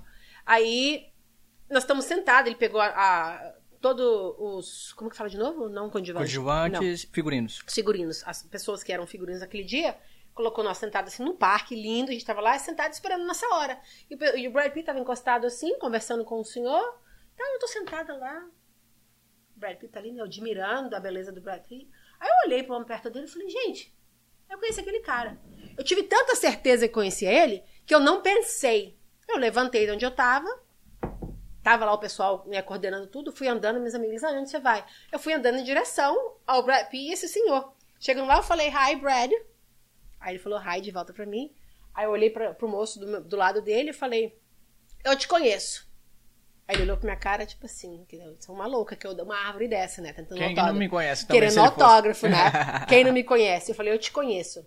Ele olhou pra mim, meio confuso, mas ao mesmo tempo querendo ser legalzinho, né? E o Brad Pitt parado olhando agora pra ele e pra mim. Aí eu falei, eu te conheço do Bora Café, um restaurante lá de Cambridge. Você vem sozinho sempre e eu te sento naquela mesinha perto da janela. Aí ele, oh my God, o que, que você tá fazendo aqui? Me deu um abraço. Como é que você tá? Eu falei, eu- ele falou, o que, que você tá fazendo aqui? Eu falei, o que, que você está fazendo aqui? Aí ele me deu um abraço e tal, nós batemos um papinho ali, trocamos umas palavras, ele foi super gentil, super amoroso comigo. Eu interrompi a conversa dele com o Brad Pitt, os dois pararam de conversar pra dar atenção pra mim. Eu bati um papinho com ele e tal. Ele me deu um abraço na hora que eu saí. Aí eu falei, eu te vejo em Cambridge. Eu falei pra ele que eu tava também trabalhando ali. Ele, ai, que legal, nossa, que mundo pequeno, tal, tal. Aí eu falei pra ele, eu te vejo em Cambridge, tá? Ele, ah, com certeza eu te vejo lá. Aí eu saí andando, né? Parecia essas coisas de filme. Se tivesse aqueles ventos assim no meu cabelo, eu sentia tal, né? Aí eu fui andando de volta com meus amigos. pensando, e todo mundo olhando pra mim, como é que você fez isso? Aí eu mandei uma mensagem pro meu manager, né? Que era o gerente do restaurante, eu mandei uma mensagem pro meu manager que. Bob, você não vai acreditar que eu tô aqui, não sei o que, não sei o que. Aí ele respondeu, você é uma... You're an idiot, você é uma idiota. Você não sabia que ele é o Malkovich? Qual que é o seu problema, sua besta? Mas acho que se... É legal assim, porque se alguém tivesse me falado, esse cara tivesse colocado o peso da fama que ele tem em cima Você não dele... tinha vivido aquilo. Não, eu não pensei duas vezes. Tipo assim, eu conheço ele. Eu conheço, é meu amigo, eu vou lá. Só isso, na minha cabeça foi isso. Eu conheço. Sabe quando você tem certeza que você conhece? Não sabia o nome dele, não sabia de nada. E ele lembrou de mim na hora. O Brad Pitt boiando ali e você É. não dando atenção Aí pro primeiro eu falei, hi, Brad. Aí ele, hi. Gente, eu não dando atenção pro Brad Pitt. né? A vantagem era de pular nele. Mas é, poxa, é umas coisas assim que acontecem que é surreal. Pensa. Fantástico. Você tá no lugar e conhecer gente assim. É, mas nesse restaurante antes sempre ia gente famosa, sabe? Não, esse Bora Café é pra você conseguir a agenda pra tá, pra ir. Foi meu primeiro trabalho aqui nesse país. Nossa, eu entrei lá, não mim, falava uma palavra de inglês. Ouvindo de vocês agora, isso é legal. Eu não falava uma palavra de inglês. Nada. Nenhum. E te der o trabalho e... Um primo meu trabalhou lá antes de mim, me levou pra conversar com esse mesmo gerente que falou: Você é uma idiota, você não sabia que Ele esse ainda, cara. ele ainda está lá? O restaurante queimou fazem dois anos que pegou Isso. fogo. E nunca mais reabriu. Olha, eu não sabia disso porque eu cheguei aqui em Boston em 2018. E uma vez a gente tava querendo um lugar super legal, eu fui no Pruden- Prudential Center que fechou. Que era no top Ah, o Bora Café era outra coisa. Era, Era outra... É, tipo assim, você ia lá de short, De de, chinelo, chegava lá, você via todo mundo famoso, cheio da grana lá. lá. Lá dentro desse restaurante, chegou o Ben Affleck, que agora ele tá, voltou pra Jennifer Lopez, Sim. né? O ex dela e tal. Nessa época ele tava casado com a ex-esposa dele e tinha acabado de ter uma bebezinha. E eu sabia quem era o Ben Affleck, quem não sabe, né? Quem não sabe. Aí eu olhei assim, aí vem por aqui. Aí eu sentei ele na mesa, peguei a cadeirinha pra ele, pra filha dele, pra esposa dele. Então sempre ia gente assim. Uma vez, e isso assim, eu sou bem. De novo, eu não. Eu não, não sou das pessoas de estar seguindo esse pessoa famosa, esse aqui tem isso. Não interessa que As você. pessoas sempre falam comigo assim, poxa, no início, quando eu falei, olha, a gente vai ter aqueles anjos, a gente vai ter entrevista direta, mostrava. Aí o pessoal, cara, você achou uma fake muito da hora, porque da onde vem essa mulher e tal. Fake? já nem usam a internet direito. Eu nem sei o que tá acontecendo, me interessa que tem, que não tem. Aí, eu, eu- nesse mesmo restaurante, história interessante. Isso aconteceu com um brasileiro. Aí eu tô lá trabalhando, entrou um senhor branco e um negro, e estão conversando entre os dois. Ah, será que alguém aqui fala português? Ai, não sei, né? Parado na porta. Aí eu olhei assim, eu falo português, eu falo inglês, eu falo o que você quiser. Aí eu já fui lá, já fui abraçando eles, vem por aqui. Peguei o menu, sentei eles na mesa. Sabe o que quer comer? Ah, não sei não, se tem alguma dica. Eu falei, claro. Aí eu chamei a garçonete, falei inglês com a garçonete, né? Eles vão querer comer isso, isso, isso, traz água, tal, tal. Aí eu já arrumei tudo pra eles. Se precisar de alguma coisa, eu tô ali, porque eu tinha que estar na frente do restaurante pra receber as pessoas. Eu falei, se precisar de alguma coisa, eu estou ali, tá? Pronto. Aí ele, ai, tá, muito obrigada. Eu até ajudei a garçonete a levar as bebidas e tal, pra poder ficar tranquilo, né? Ordenei a comida pra eles, que eles não falavam inglês.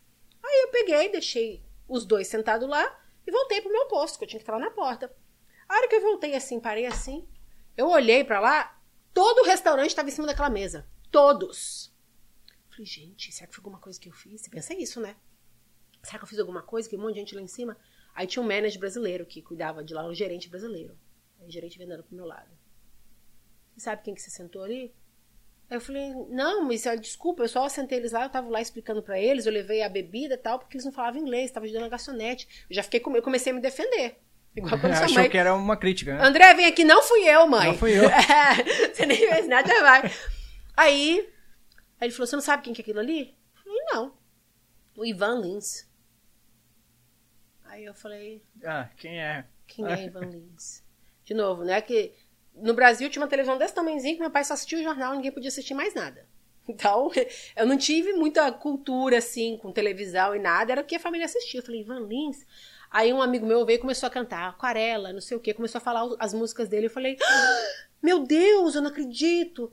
Aí tinha os brasileiros que trabalhavam lá, eu falei, Elisângela, pelo amor de Deus, né? não sabia quem que é Ivan Lins? Eu falei, eu não sabia. Aí eu voltei lá na mesa. Eu falei, olha, vocês me desculpam, tá? Eu fui, imagina, um cara tão grande. Eu falei, ai, você me perdoa, eu não sabia quem era você. Aí eles, não, não, não, não, não, não, não precisa nem te falar. Aí o, o, o- eu esqueci o nome do rapaz que estava com ele, o senhor negro falou, olha, nega, falou assim comigo, nega, você foi a que melhor tratou a gente aqui. Você não sabia quem que era nós. E tratou super bem. O Ivan Lins falou: Eu sei que você não sabia quem era eu. Você tratou a gente super bem. Você só foi natural e humilde. é o Você é assim, é o seu jeito. Aí ele falou: Qual que é o seu nome? Eu falei: Elisângela. Ele escreveu aqui. Hoje à noite eu tá um show no Charles Hotel, um hotel super caríssimo que tem naquela área. Hoje à noite eu vim aqui para fazer um show naquele hotel. Leva esse cartãozinho aqui. Fala que você é minha amiga, você vai entrar. Quem você quiser levar com você, você pode levar pro meu show hoje. Só chega na porta e fala que você é minha amiga. Cheguei na porta e todo mundo foi, né? O gerente foi, não sei quem foi. Foi eu mais 20. Levei a galera toda. Entrei lá, ele tava com o microfone na mão lá em cima, assim. A hora que ele me viu, ele acenou pra mim lá de cima. Sentei na frente, bem VIP. Se sentiu toda toda. né? Aí terminou lá, eu fiquei batendo papo ainda com o pessoal, os músicos dele e tal, depois. Tipo assim, Super gentil. você nunca perde por tratar alguém bem. Nunca. Aquela pessoa pode ser alguém grande neste mundo, ou ela pode ser ninguém grande, mas ela tem alguma coisa pra te oferecer. Então sempre seja legal com as pessoas, porque você nunca perde. E foi assim que eu conheci o Warren Buffett também. Sem saber, Agora nós vamos falar do homem. eu estava trabalhando numa novela. Eu trabalhei 15 episódios. Foram quase dois anos trabalhando numa novela. Essa não foi a maior novela teve no que período teve- dos Estados Unidos? É, 30 anos a novela durou, gente. Parece brincadeira. A Parece. história de 30 anos. É. Aí eu entro na novela, cortaram a novela do ar. Brincadeira. Imagina. 30 anos! E antes de cortar, eu lembro que eu tava na academia e o, o caçador de talentos, né, que, que fazia, que pegava todo mundo pra trabalhar naquela novela, me ligou. Oi, Elisângela, tô te ligando só pra saber se você tá por aqui ainda tal, porque a gente vai trazer o seu caráter de volta pra novela. O seu personagem vai voltar. Eu fiquei super feliz. Legal. Aí depois eu fui lá na televisão, tinham cancelado. Falei, peraí, cancelou? Acabei de ser convidada pra voltar, ninguém me informou que foi cancelado. Eu estava trabalhando, eu tinha um papel, a Suzy Lute, que era a atriz principal durante anos, ela ela estava trabalhando nessa cena, e eu era a policial que abria a cadeia, a hora que ela entrava. Acho que a gente entra, tem. sai. Nossa, você me enviou essas fotos, não Tem, tem clipe deles também na internet. Aí eu que abria a porta, fechava. Sempre que eu tava na, na cela, era sempre eu que trabalhava dentro da cadeia. E essa, e essa novela era gravada no, no estúdio da ABC, em Nova York. E lá também que fazia o show, View, The View. Que legal. Eu não sei se ainda grava lá ainda. Quantas vezes eu entrava pra poder gravar minha novela, aí aquela Whoopi Dober, sabe quem é ela, né? Aquela negra de trancinha, tava lá, how you doing? É, ué. Eu entrava pra trabalhar, que é tudo a mesma coisa, no elevador, assim, nos corredor. Eu passando e ela, how you doing? É do Gente, mesmo jeitão, né? ó. É, daquele jeitão mesmo. How you doing? oh, good, how are you? Aí, quantas vezes a gente subia pra gravar e tava lá. E todos os atores, todos os artistas lá, ué. Porque gravar uma novela é bem diferente de filme. Você entra ali, tá tudo planejadinho. Tem a salinha, aqui a cozinha, aqui é o parque, é tudo aquelas coisinhas de mentira. Aí, eu, eu tava fazendo papel de policial. Já fazia já há bastante tempo que, que aquela coisa estava acontecendo. Que a Suzy Lute foi pra cadeia. É- a- o nome dela na novela era Erika Kane. Então já fazia tempo que eu tava trabalhando. Eu entrava pra gravar, quando tinha que descer embaixo, pegar o meu roteiro do dia. A hora que eu entrava, eu pegava o roteiro, tinha que subir lá pra cima poder gravar. Quando eu entrava, tinha fila na porta do pessoal que queria atender o show do Viu, que o pessoal vai pro show. E me via pedir autógrafo, porque o pessoal que assiste novela já conhecia o meu caráter, porque o meu, o meu personagem na novela, né? Em character que fala em inglês. Certo. Eles já conheciam o meu personagem. O pessoal, ah, me dá um autógrafo. Era uma sensação assim, uau. Eu entrando, o pessoal tirando foto. Ah, você sabe se a, se a Erika vai sair da cadeia? Queriam perguntar pra mim. Imagina, seguir uma novela, igual você vê o Pantanal tantos anos, né? Esse Aí- é o legal de novela, né? é, aí o pessoal conhecia eu tal, as pessoas mais velhas, que quem via novela é mais gente mais velha. Aí, numa dessa, eu tinha descido pra pegar o meu roteiro. Aí, a hora que eu subi, eu apertei do- coisa do elevador e entrou mais gente comigo. Entrou um senhor de idade, uma mulher junto com ele e entrou eu. Aí ele falou: Como é que você tá? Tudo bem? Eu Tudo bem. Aí ele sou. Falou o nome dele, né? Eu sou Warren. Aí eu, prazer. Bafan, sei lá Falei, prazer. Conversou com ele normal. Nem, o nome pra mim nem ligou nada. Não sabia Aí era. ele pensou que eu era um policial de verdade. Aí a moça explicando pra ele, não, ela é atriz, ela não, não tá trabalhando. Ele falou, tá trabalhando duro hoje? Aí ela explica, não, ela, é- ela faz parte, ela é atriz, tá trabalhando de, de policial na, na cena tal. Ele, ah, que legal, não sei o que, não sei o que. Eu, eu batendo papo normal com o senhor dentro do elevador. A hora que a porta do elevador abriu, todos os artistas que são estrelas, famosos da novela, vieram pro lado dele com um papelzinho, pedir autógrafo pra ele. Uau. Eu fiquei meio assim, né? Eu falei, gente, que estranho. Aí eu mandei uma mensagem pro namorado que eu tinha na época. Eu falei, eu tô aqui gravando hoje. Tá todo mundo em cima desse, de um velhinho que tá aqui, tá todo mundo em cima dele. Aí ele chegou na internet, aí de novo eu escutei, isso é uma besta. Eles, ó, isso aí é o Warren Buffett. Hoje ele tá no episódio, tá, tá, tipo assim, tava em toda a internet, nos jornais, em todo lugar tava que o Warren Buffett está no All My Children. Hoje ele participou. Isso era qual ano Anjo? Ah, All My Children, 2000 e... Eu posso olhar o telefone? Pode, por Te favor. falo agora. Ah, Quero checar isso porque eu tenho certeza que nesse período ele era o número um do mundo, junto com o Bill Gates. Era o homem mais bilionário do mundo, Elisâlia. Pois então, podia ter pedido um, um dinheirinho. Peraí. Pedi um long on all my children. É, Warren Buffett, você tá vendo isso? Com certeza você vai ver isso. Vai estar legendado em português, por favor. Please, don't take me wrong. I will pay you back. Se não querer mandar dinheiro, vem aqui, toma um café Aqui, ó, a aqui. cena que ele tava. Foi 2008.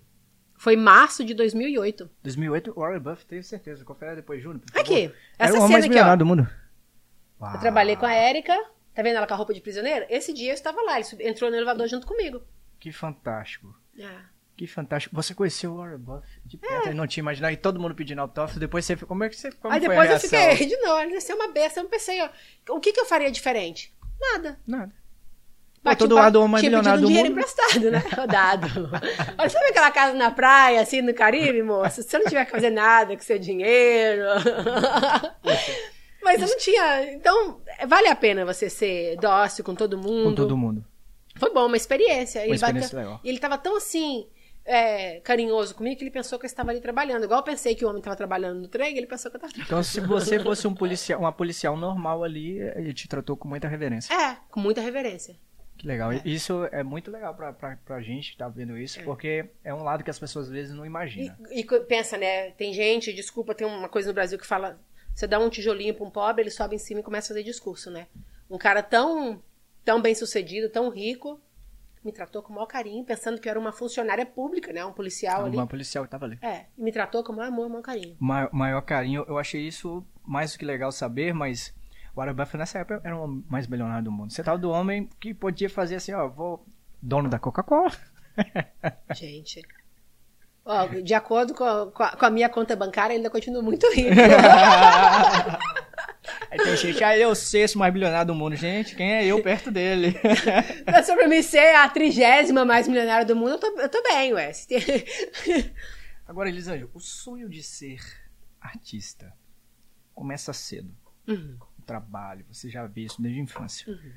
Os seus filhos são bebês, quatro aninhos, né? Três. Três aninhos. Tô- tô- já tô acelerando, você vai me bater não. Os gêmeos têm três anos e a Maria, Maria. está com um ano e sete meses e a Neidinha está com 17 anos. 17 anos. Desde criança você nota isso, né? A- a como eles são familiar com o microfone, Ah, o jeito de estar. a Maria principalmente. Muito dado pra isso. Isso nasce pessoal, né? É, a Você Maria olhar. é, a bebezinha pequenininha, ela, mami, mami, eu falei, o que foi, Maria? Ela falou, Thomas, E faz uma carinha que tá chorando, cai no chão, inventa um caráter. Vira drama, faz já, tudo. ela já inventa caráter, já muda tudo. Se ela quer alguma coisa, você não dá pra ela, ela faz na cara. Olha pra você de novo. Ela faz a cena. É, ela faz a cena todo dia, eu fico, meu Deus. E te- tem um aninho. Pensa, já posso investir. Já. Pois é, mas isso é uma coisa que você pensar assim, pô, Elisângela tem todos os canais, tal, tal. A Neidin, a minha filha mais velha, quando ela era menorzinha, ela trabalhou bastante. Mas teve um dia que ela falou, ai, mama, eu não quero fazer isso. Esse seu trabalho não é meu, não gosto disso. Ok. Nunca mais eu levei ela pra nada. Se eles mostrarem interesse, porque eles querem fazer, se a Maria quiser fazer, ver uma coisa na televisão, eu quero fazer isso. Aí eu vou Encaminhar. encaminhar. Mas eu não sou, eles chamam em inglês de stage mom. Eu não quero ser essa mãe que vai forçar eles a fazer alguma coisa que depois acaba, né? É igual você falou, John Travolta feliz porque a filha lançou uma música. É. Feliz da vida pedindo, gente, gosta da minha filha, não sei o quê. Pô, meu dinheiro ele não precisa. Você acha que ele precisa de um like de alguém? Ele não precisa de nada. Jamais. Não precisa. Mas isso, isso é legal de você ver. E você trabalhou no filme. Uhum. Que eu não sabia até você me falar. É uma história real. Você trabalhou com Adam Sandler no That's My Boy. Aham. Aqui- Eu, não- eu não imaginava que eram ah, fatos reais. E, e eu sou É de baseado, você escutou do que, que é? Porque é uma professora que acabou tendo um, um caso com uma criança. Uau. É. E ele é o, o fruto, ele é aquela criança, tipo assim, que teve caso com a professora. Que ficou. Ele se apaixonou. É. E foi. Você trabalhou naquele filme. E com a Adam Sandler, você tem uma cena. Que eu quero que você fale disso. É uma cena que não, não, não teve, não foi.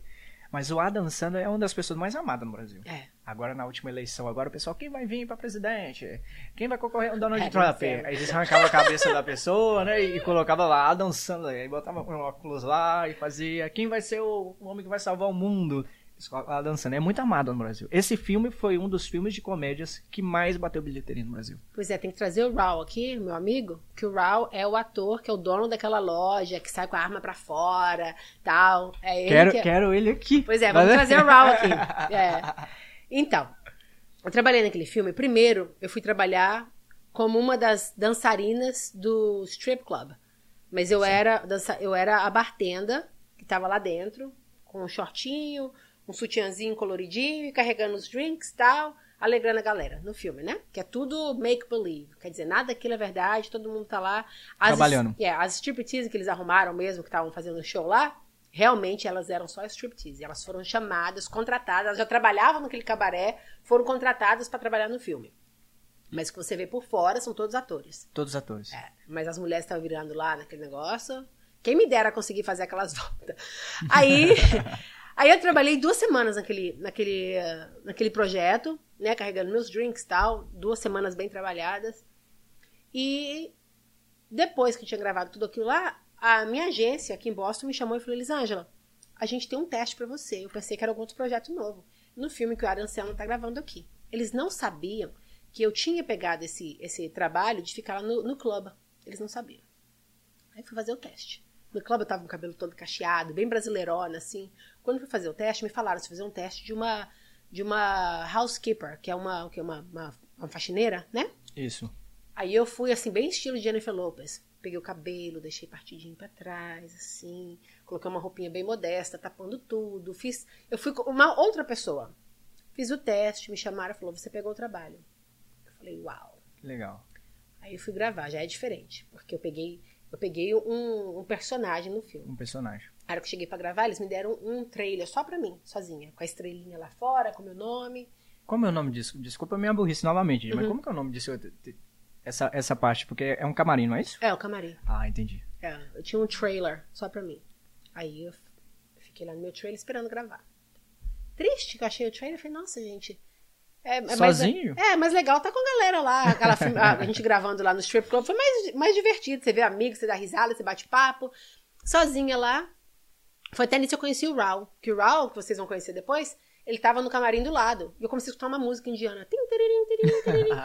Eu falei, gente, tem alguém aqui, eu não tô sozinha aqui. Aí eu olhei no camarim do lado, saí, bati na porta, aí ele abriu a porta. Aí eu falei, oi, tudo bem? Meu nome é Elisângela, você tá esperando só de você gravar? Ele, sim. Eu falei, eu também. Tá tão triste ficar ali sozinha, posso entrar? Aí ele, claro. Aí eu entrei, e batendo papo.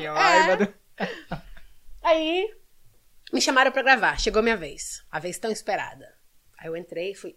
uma sala, porque no filme é uma parte do hotel que ele pulava as janelas do hotel para chegar onde ele queria chegar. Aí a- eu, a sala era eu no hotel, com um vacuum, aí eles me deram um, um vacuum, né, um aspirador de pó, e perguntou para mim, o diretor, você sabe usar aspirador de pó? Eu olhei para ele e falei, meu filho, se eu te contar uma história, quantas vezes eu usei aspirador de pó para poder comer? aí eu falei, claro, o vacuum que eu mais sei usar é o vacuum. Aí ele, então tá bom. Me explicou tudo e tal, e eu já tinha a minha... a- o meu roteiro já estava tudo gravado, né? Porque já tinha me treinado antes. Aí chegou o Adam. Aí, ei, como é que você tá? Tudo bem? Tal, tal, tal. Aí eles tão, ele conversou comigo. Aí eu escutei um dos caras que tava segurando a luz, o microfone assim, falou: Essa aí não é aquela menina do strip club? Aí eu, nossa, queimou meu filme. Aí eu fingi de besta. Sabe quando você finge de besta? Eu não sei, não. Poxa, um momento único. Eu queria estar ali. Não corta, não manda embora. Fala, tá bom, sabe o que? Obrigado. Eu queria estar ali. Deixa eu viver esse momento. Poxa, com Adam Sandler, deixa eu viver esse momento. Aí um comentou, não, não é possível. Aí a minha amiga que trabalha com wardrobe, ela coloca roupa no pessoal tal. Ela chegou pra mim me arrumando assim falou, Elisângela, eles estão reconhecendo você da cena do, do, do strip club. Porque, poxa, eu trabalhei duas semanas, a minha cara tava no filme inteirinho. Você assistiu o filme, você me vê o tempo todo no filme, passando, rindo e tal.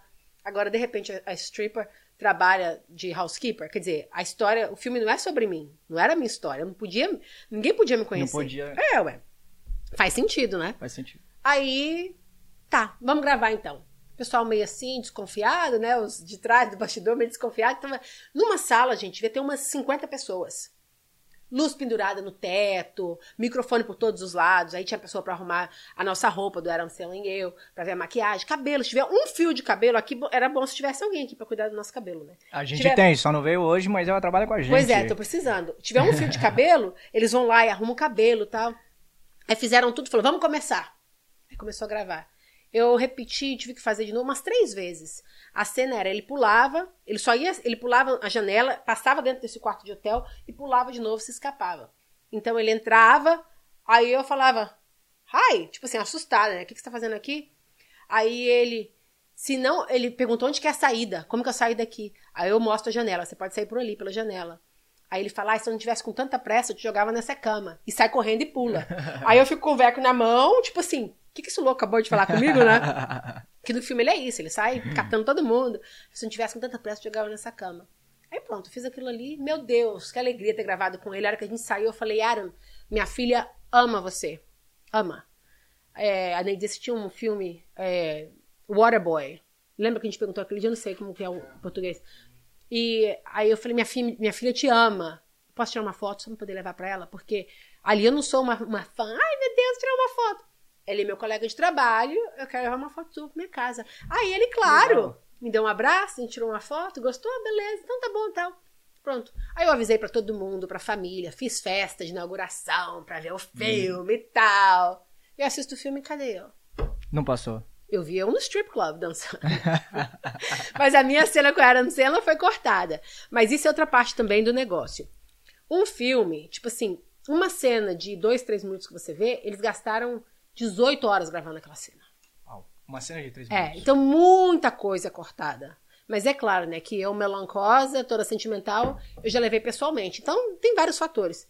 A cena não fazia muito sentido, não trazia nada pro filme, e o filme só tem duas horas, eles tinham tantas horas de filme gravada, eles decidiram tirar, tiraram muitas cenas do filme, e a minha foi das umas que tiraram, ou pode ser que eles reconheceram que, a, que eu era a mesma que estava no clube, falou, pô, não pode colocar a mulher duas vezes no filme, né, vamos ter que tirar alguma. Como é que tiraram do clube, que gravamos duas semanas, melhor só tirar parte do hotel. Isso sou eu tentando analisar, né? Por um bom tempo eu ficava, ah, não acredito, não acredito. Mas faz parte do business, sabe? É parte do negócio, é assim. É assim, você nunca sabe. Você Aí- nunca sabe como que vai ser. É, que então vai agora eu já aprendi. Quando, eu- quando eu tenho um trabalho, eu nunca falo, ah, a gente vai lá me ver que eu tô lá. Eu não falo. Aí o, ver. é, aí o pessoal manda mensagem, nossa, Elisângela, tô aqui vendo não sei o quê, você tá nisso que você não me falou. Por isso que eu não falo, porque eu não sei se no final das contas eu vou aparecer. Não sei. A gente nunca sabe.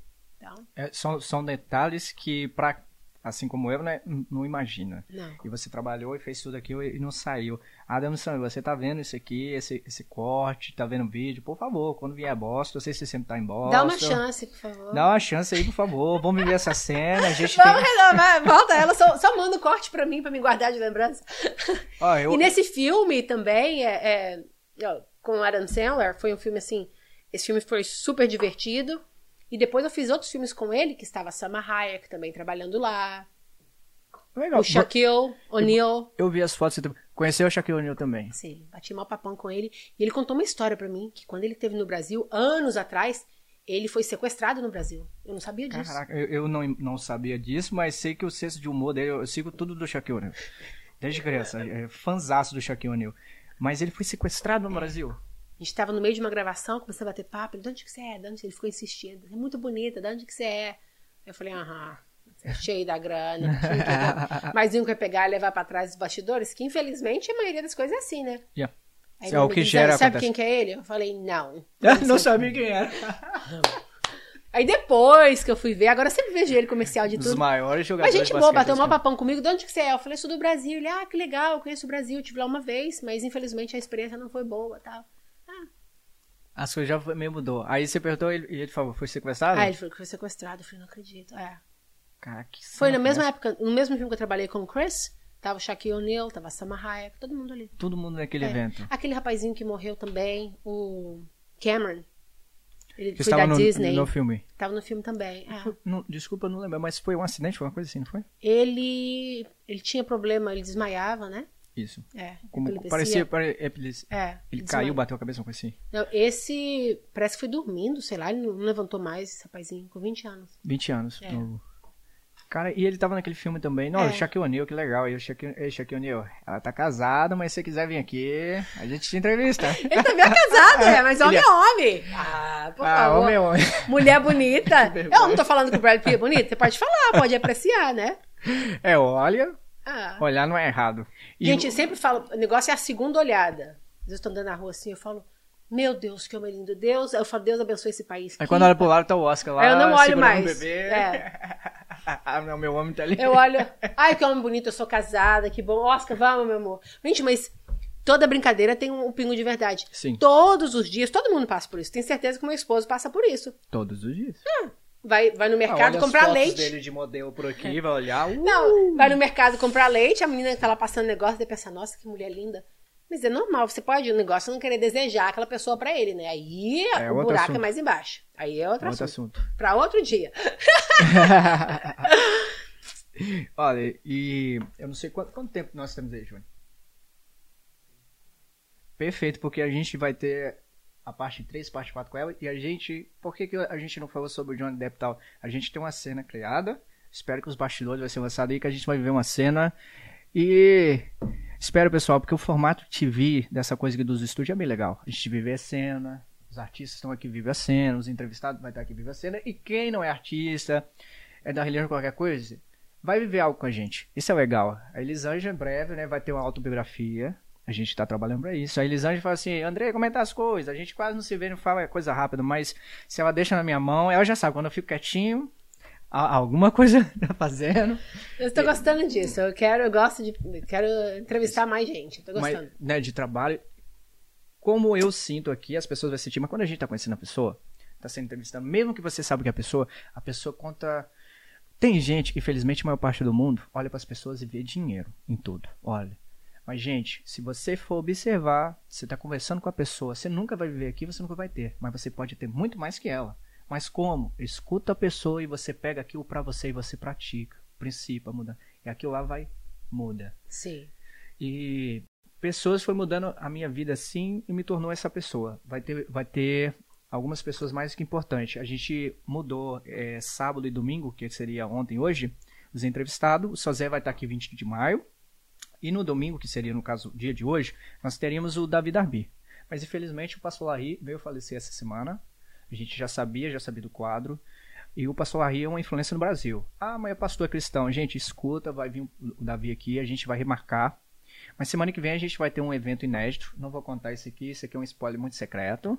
E é inédito mesmo que nem eu sei, tá? Inédito, fantástico.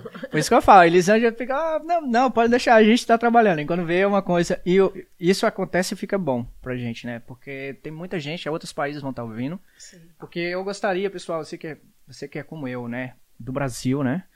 É, nós temos mais influência na, é, na Ásia e no, no- e no- no continente africano. Eu tenho mais influência em Lisboa, porque lembra, eu participei, fui na, fiz as coisas pra rádio e tal, e pra maior TV de Lisboa, mas assim, eu gostaria que você do Brasil eh, tivesse acesso, todas as pessoas curtir, dar like, comentar, fala pra gente, ô, como é que eu gostaria, dá a dica de como que você gostaria que fosse uma facilidade pra vocês participar das coisas que a gente nos estúdios. Agora é presencial, gente. Mas uma coisa importante aqui, você deu no início várias dicas de como ter um sonho capaz de chegar. Mas eu quero terminar com uma pergunta mais que fantástica. Hoje você é mãe. É, eu sei que isso mexe. Mas de todos os seus filhos, a Neidin é uma filha adotiva. E não é brasileira.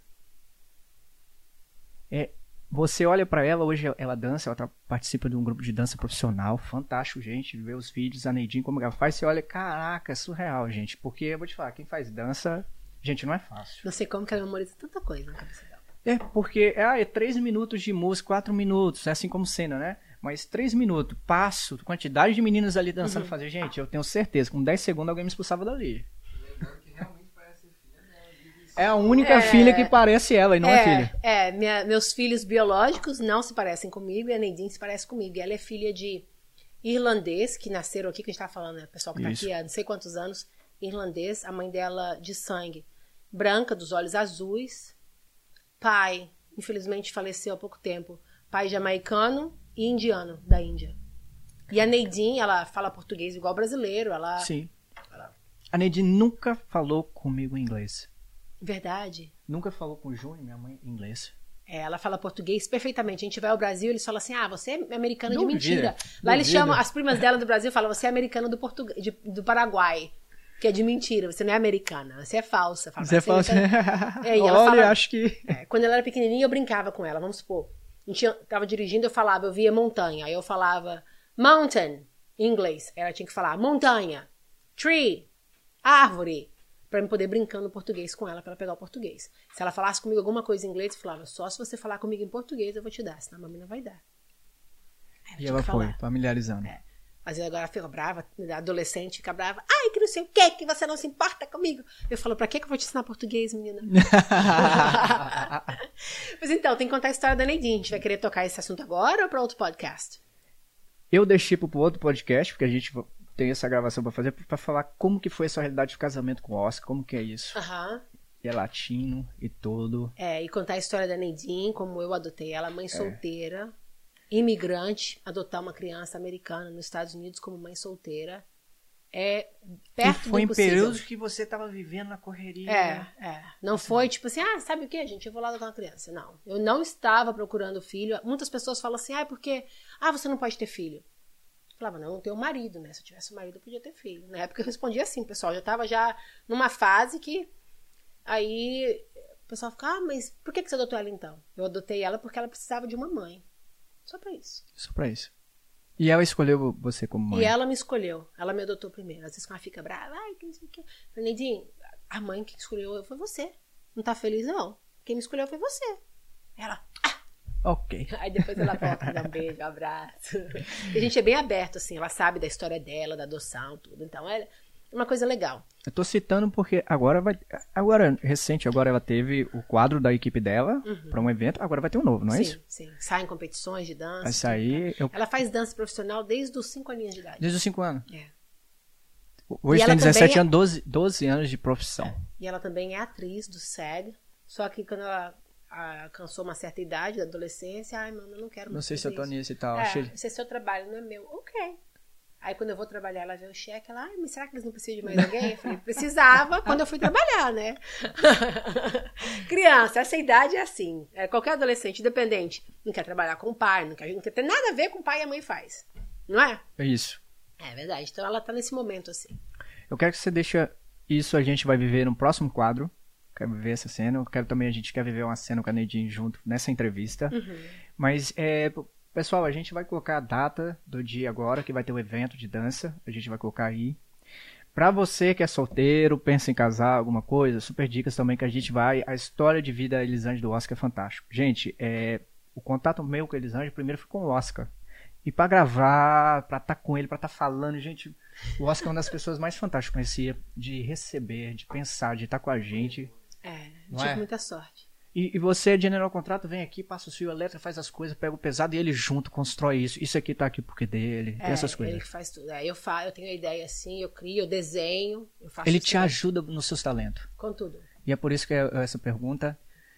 Porque muita gente, mulher, homem também, tem essas coisas, mas tem gente que não ajuda a pessoa, É. o, né, o cônjuge, familiarizar, evoluir, crescer. Tem medo, tem ciúmes, ah, mas ela vai crescer nisso. Né? Muita gente tem.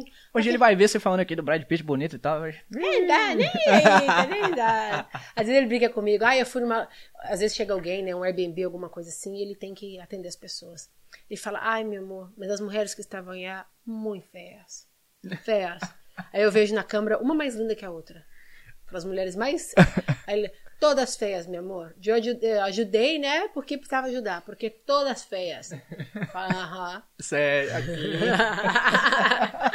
Mas isso é gostoso, não vai ficar. Qual é o problema? É claro que tem um monte de mulher linda por aí, vai ter mais e mais. Tá nascendo, a Maria é linda, a Neidinha é linda e vai continuar tendo. O mundo Vai. é assim, gente. Eu vou ser uma velhinha de 80 anos linda. Você é a que- linda eu. Vai ser sempre assim, né? Vai ser É, sempre ué. assim. A vida é assim, não pode ficar com aquela coisa. Mas um dia eu conto a história. Então, você que tá aí só pra saber, quem tá solteirão ainda, com seus 35, 38, ah, não é tarde.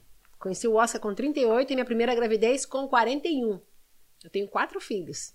E foi mãe da Nedin, né? Fui mãe Antes da de Neidinha, casar, um mãe tempo solteira, fui mãe solteira por 10 anos.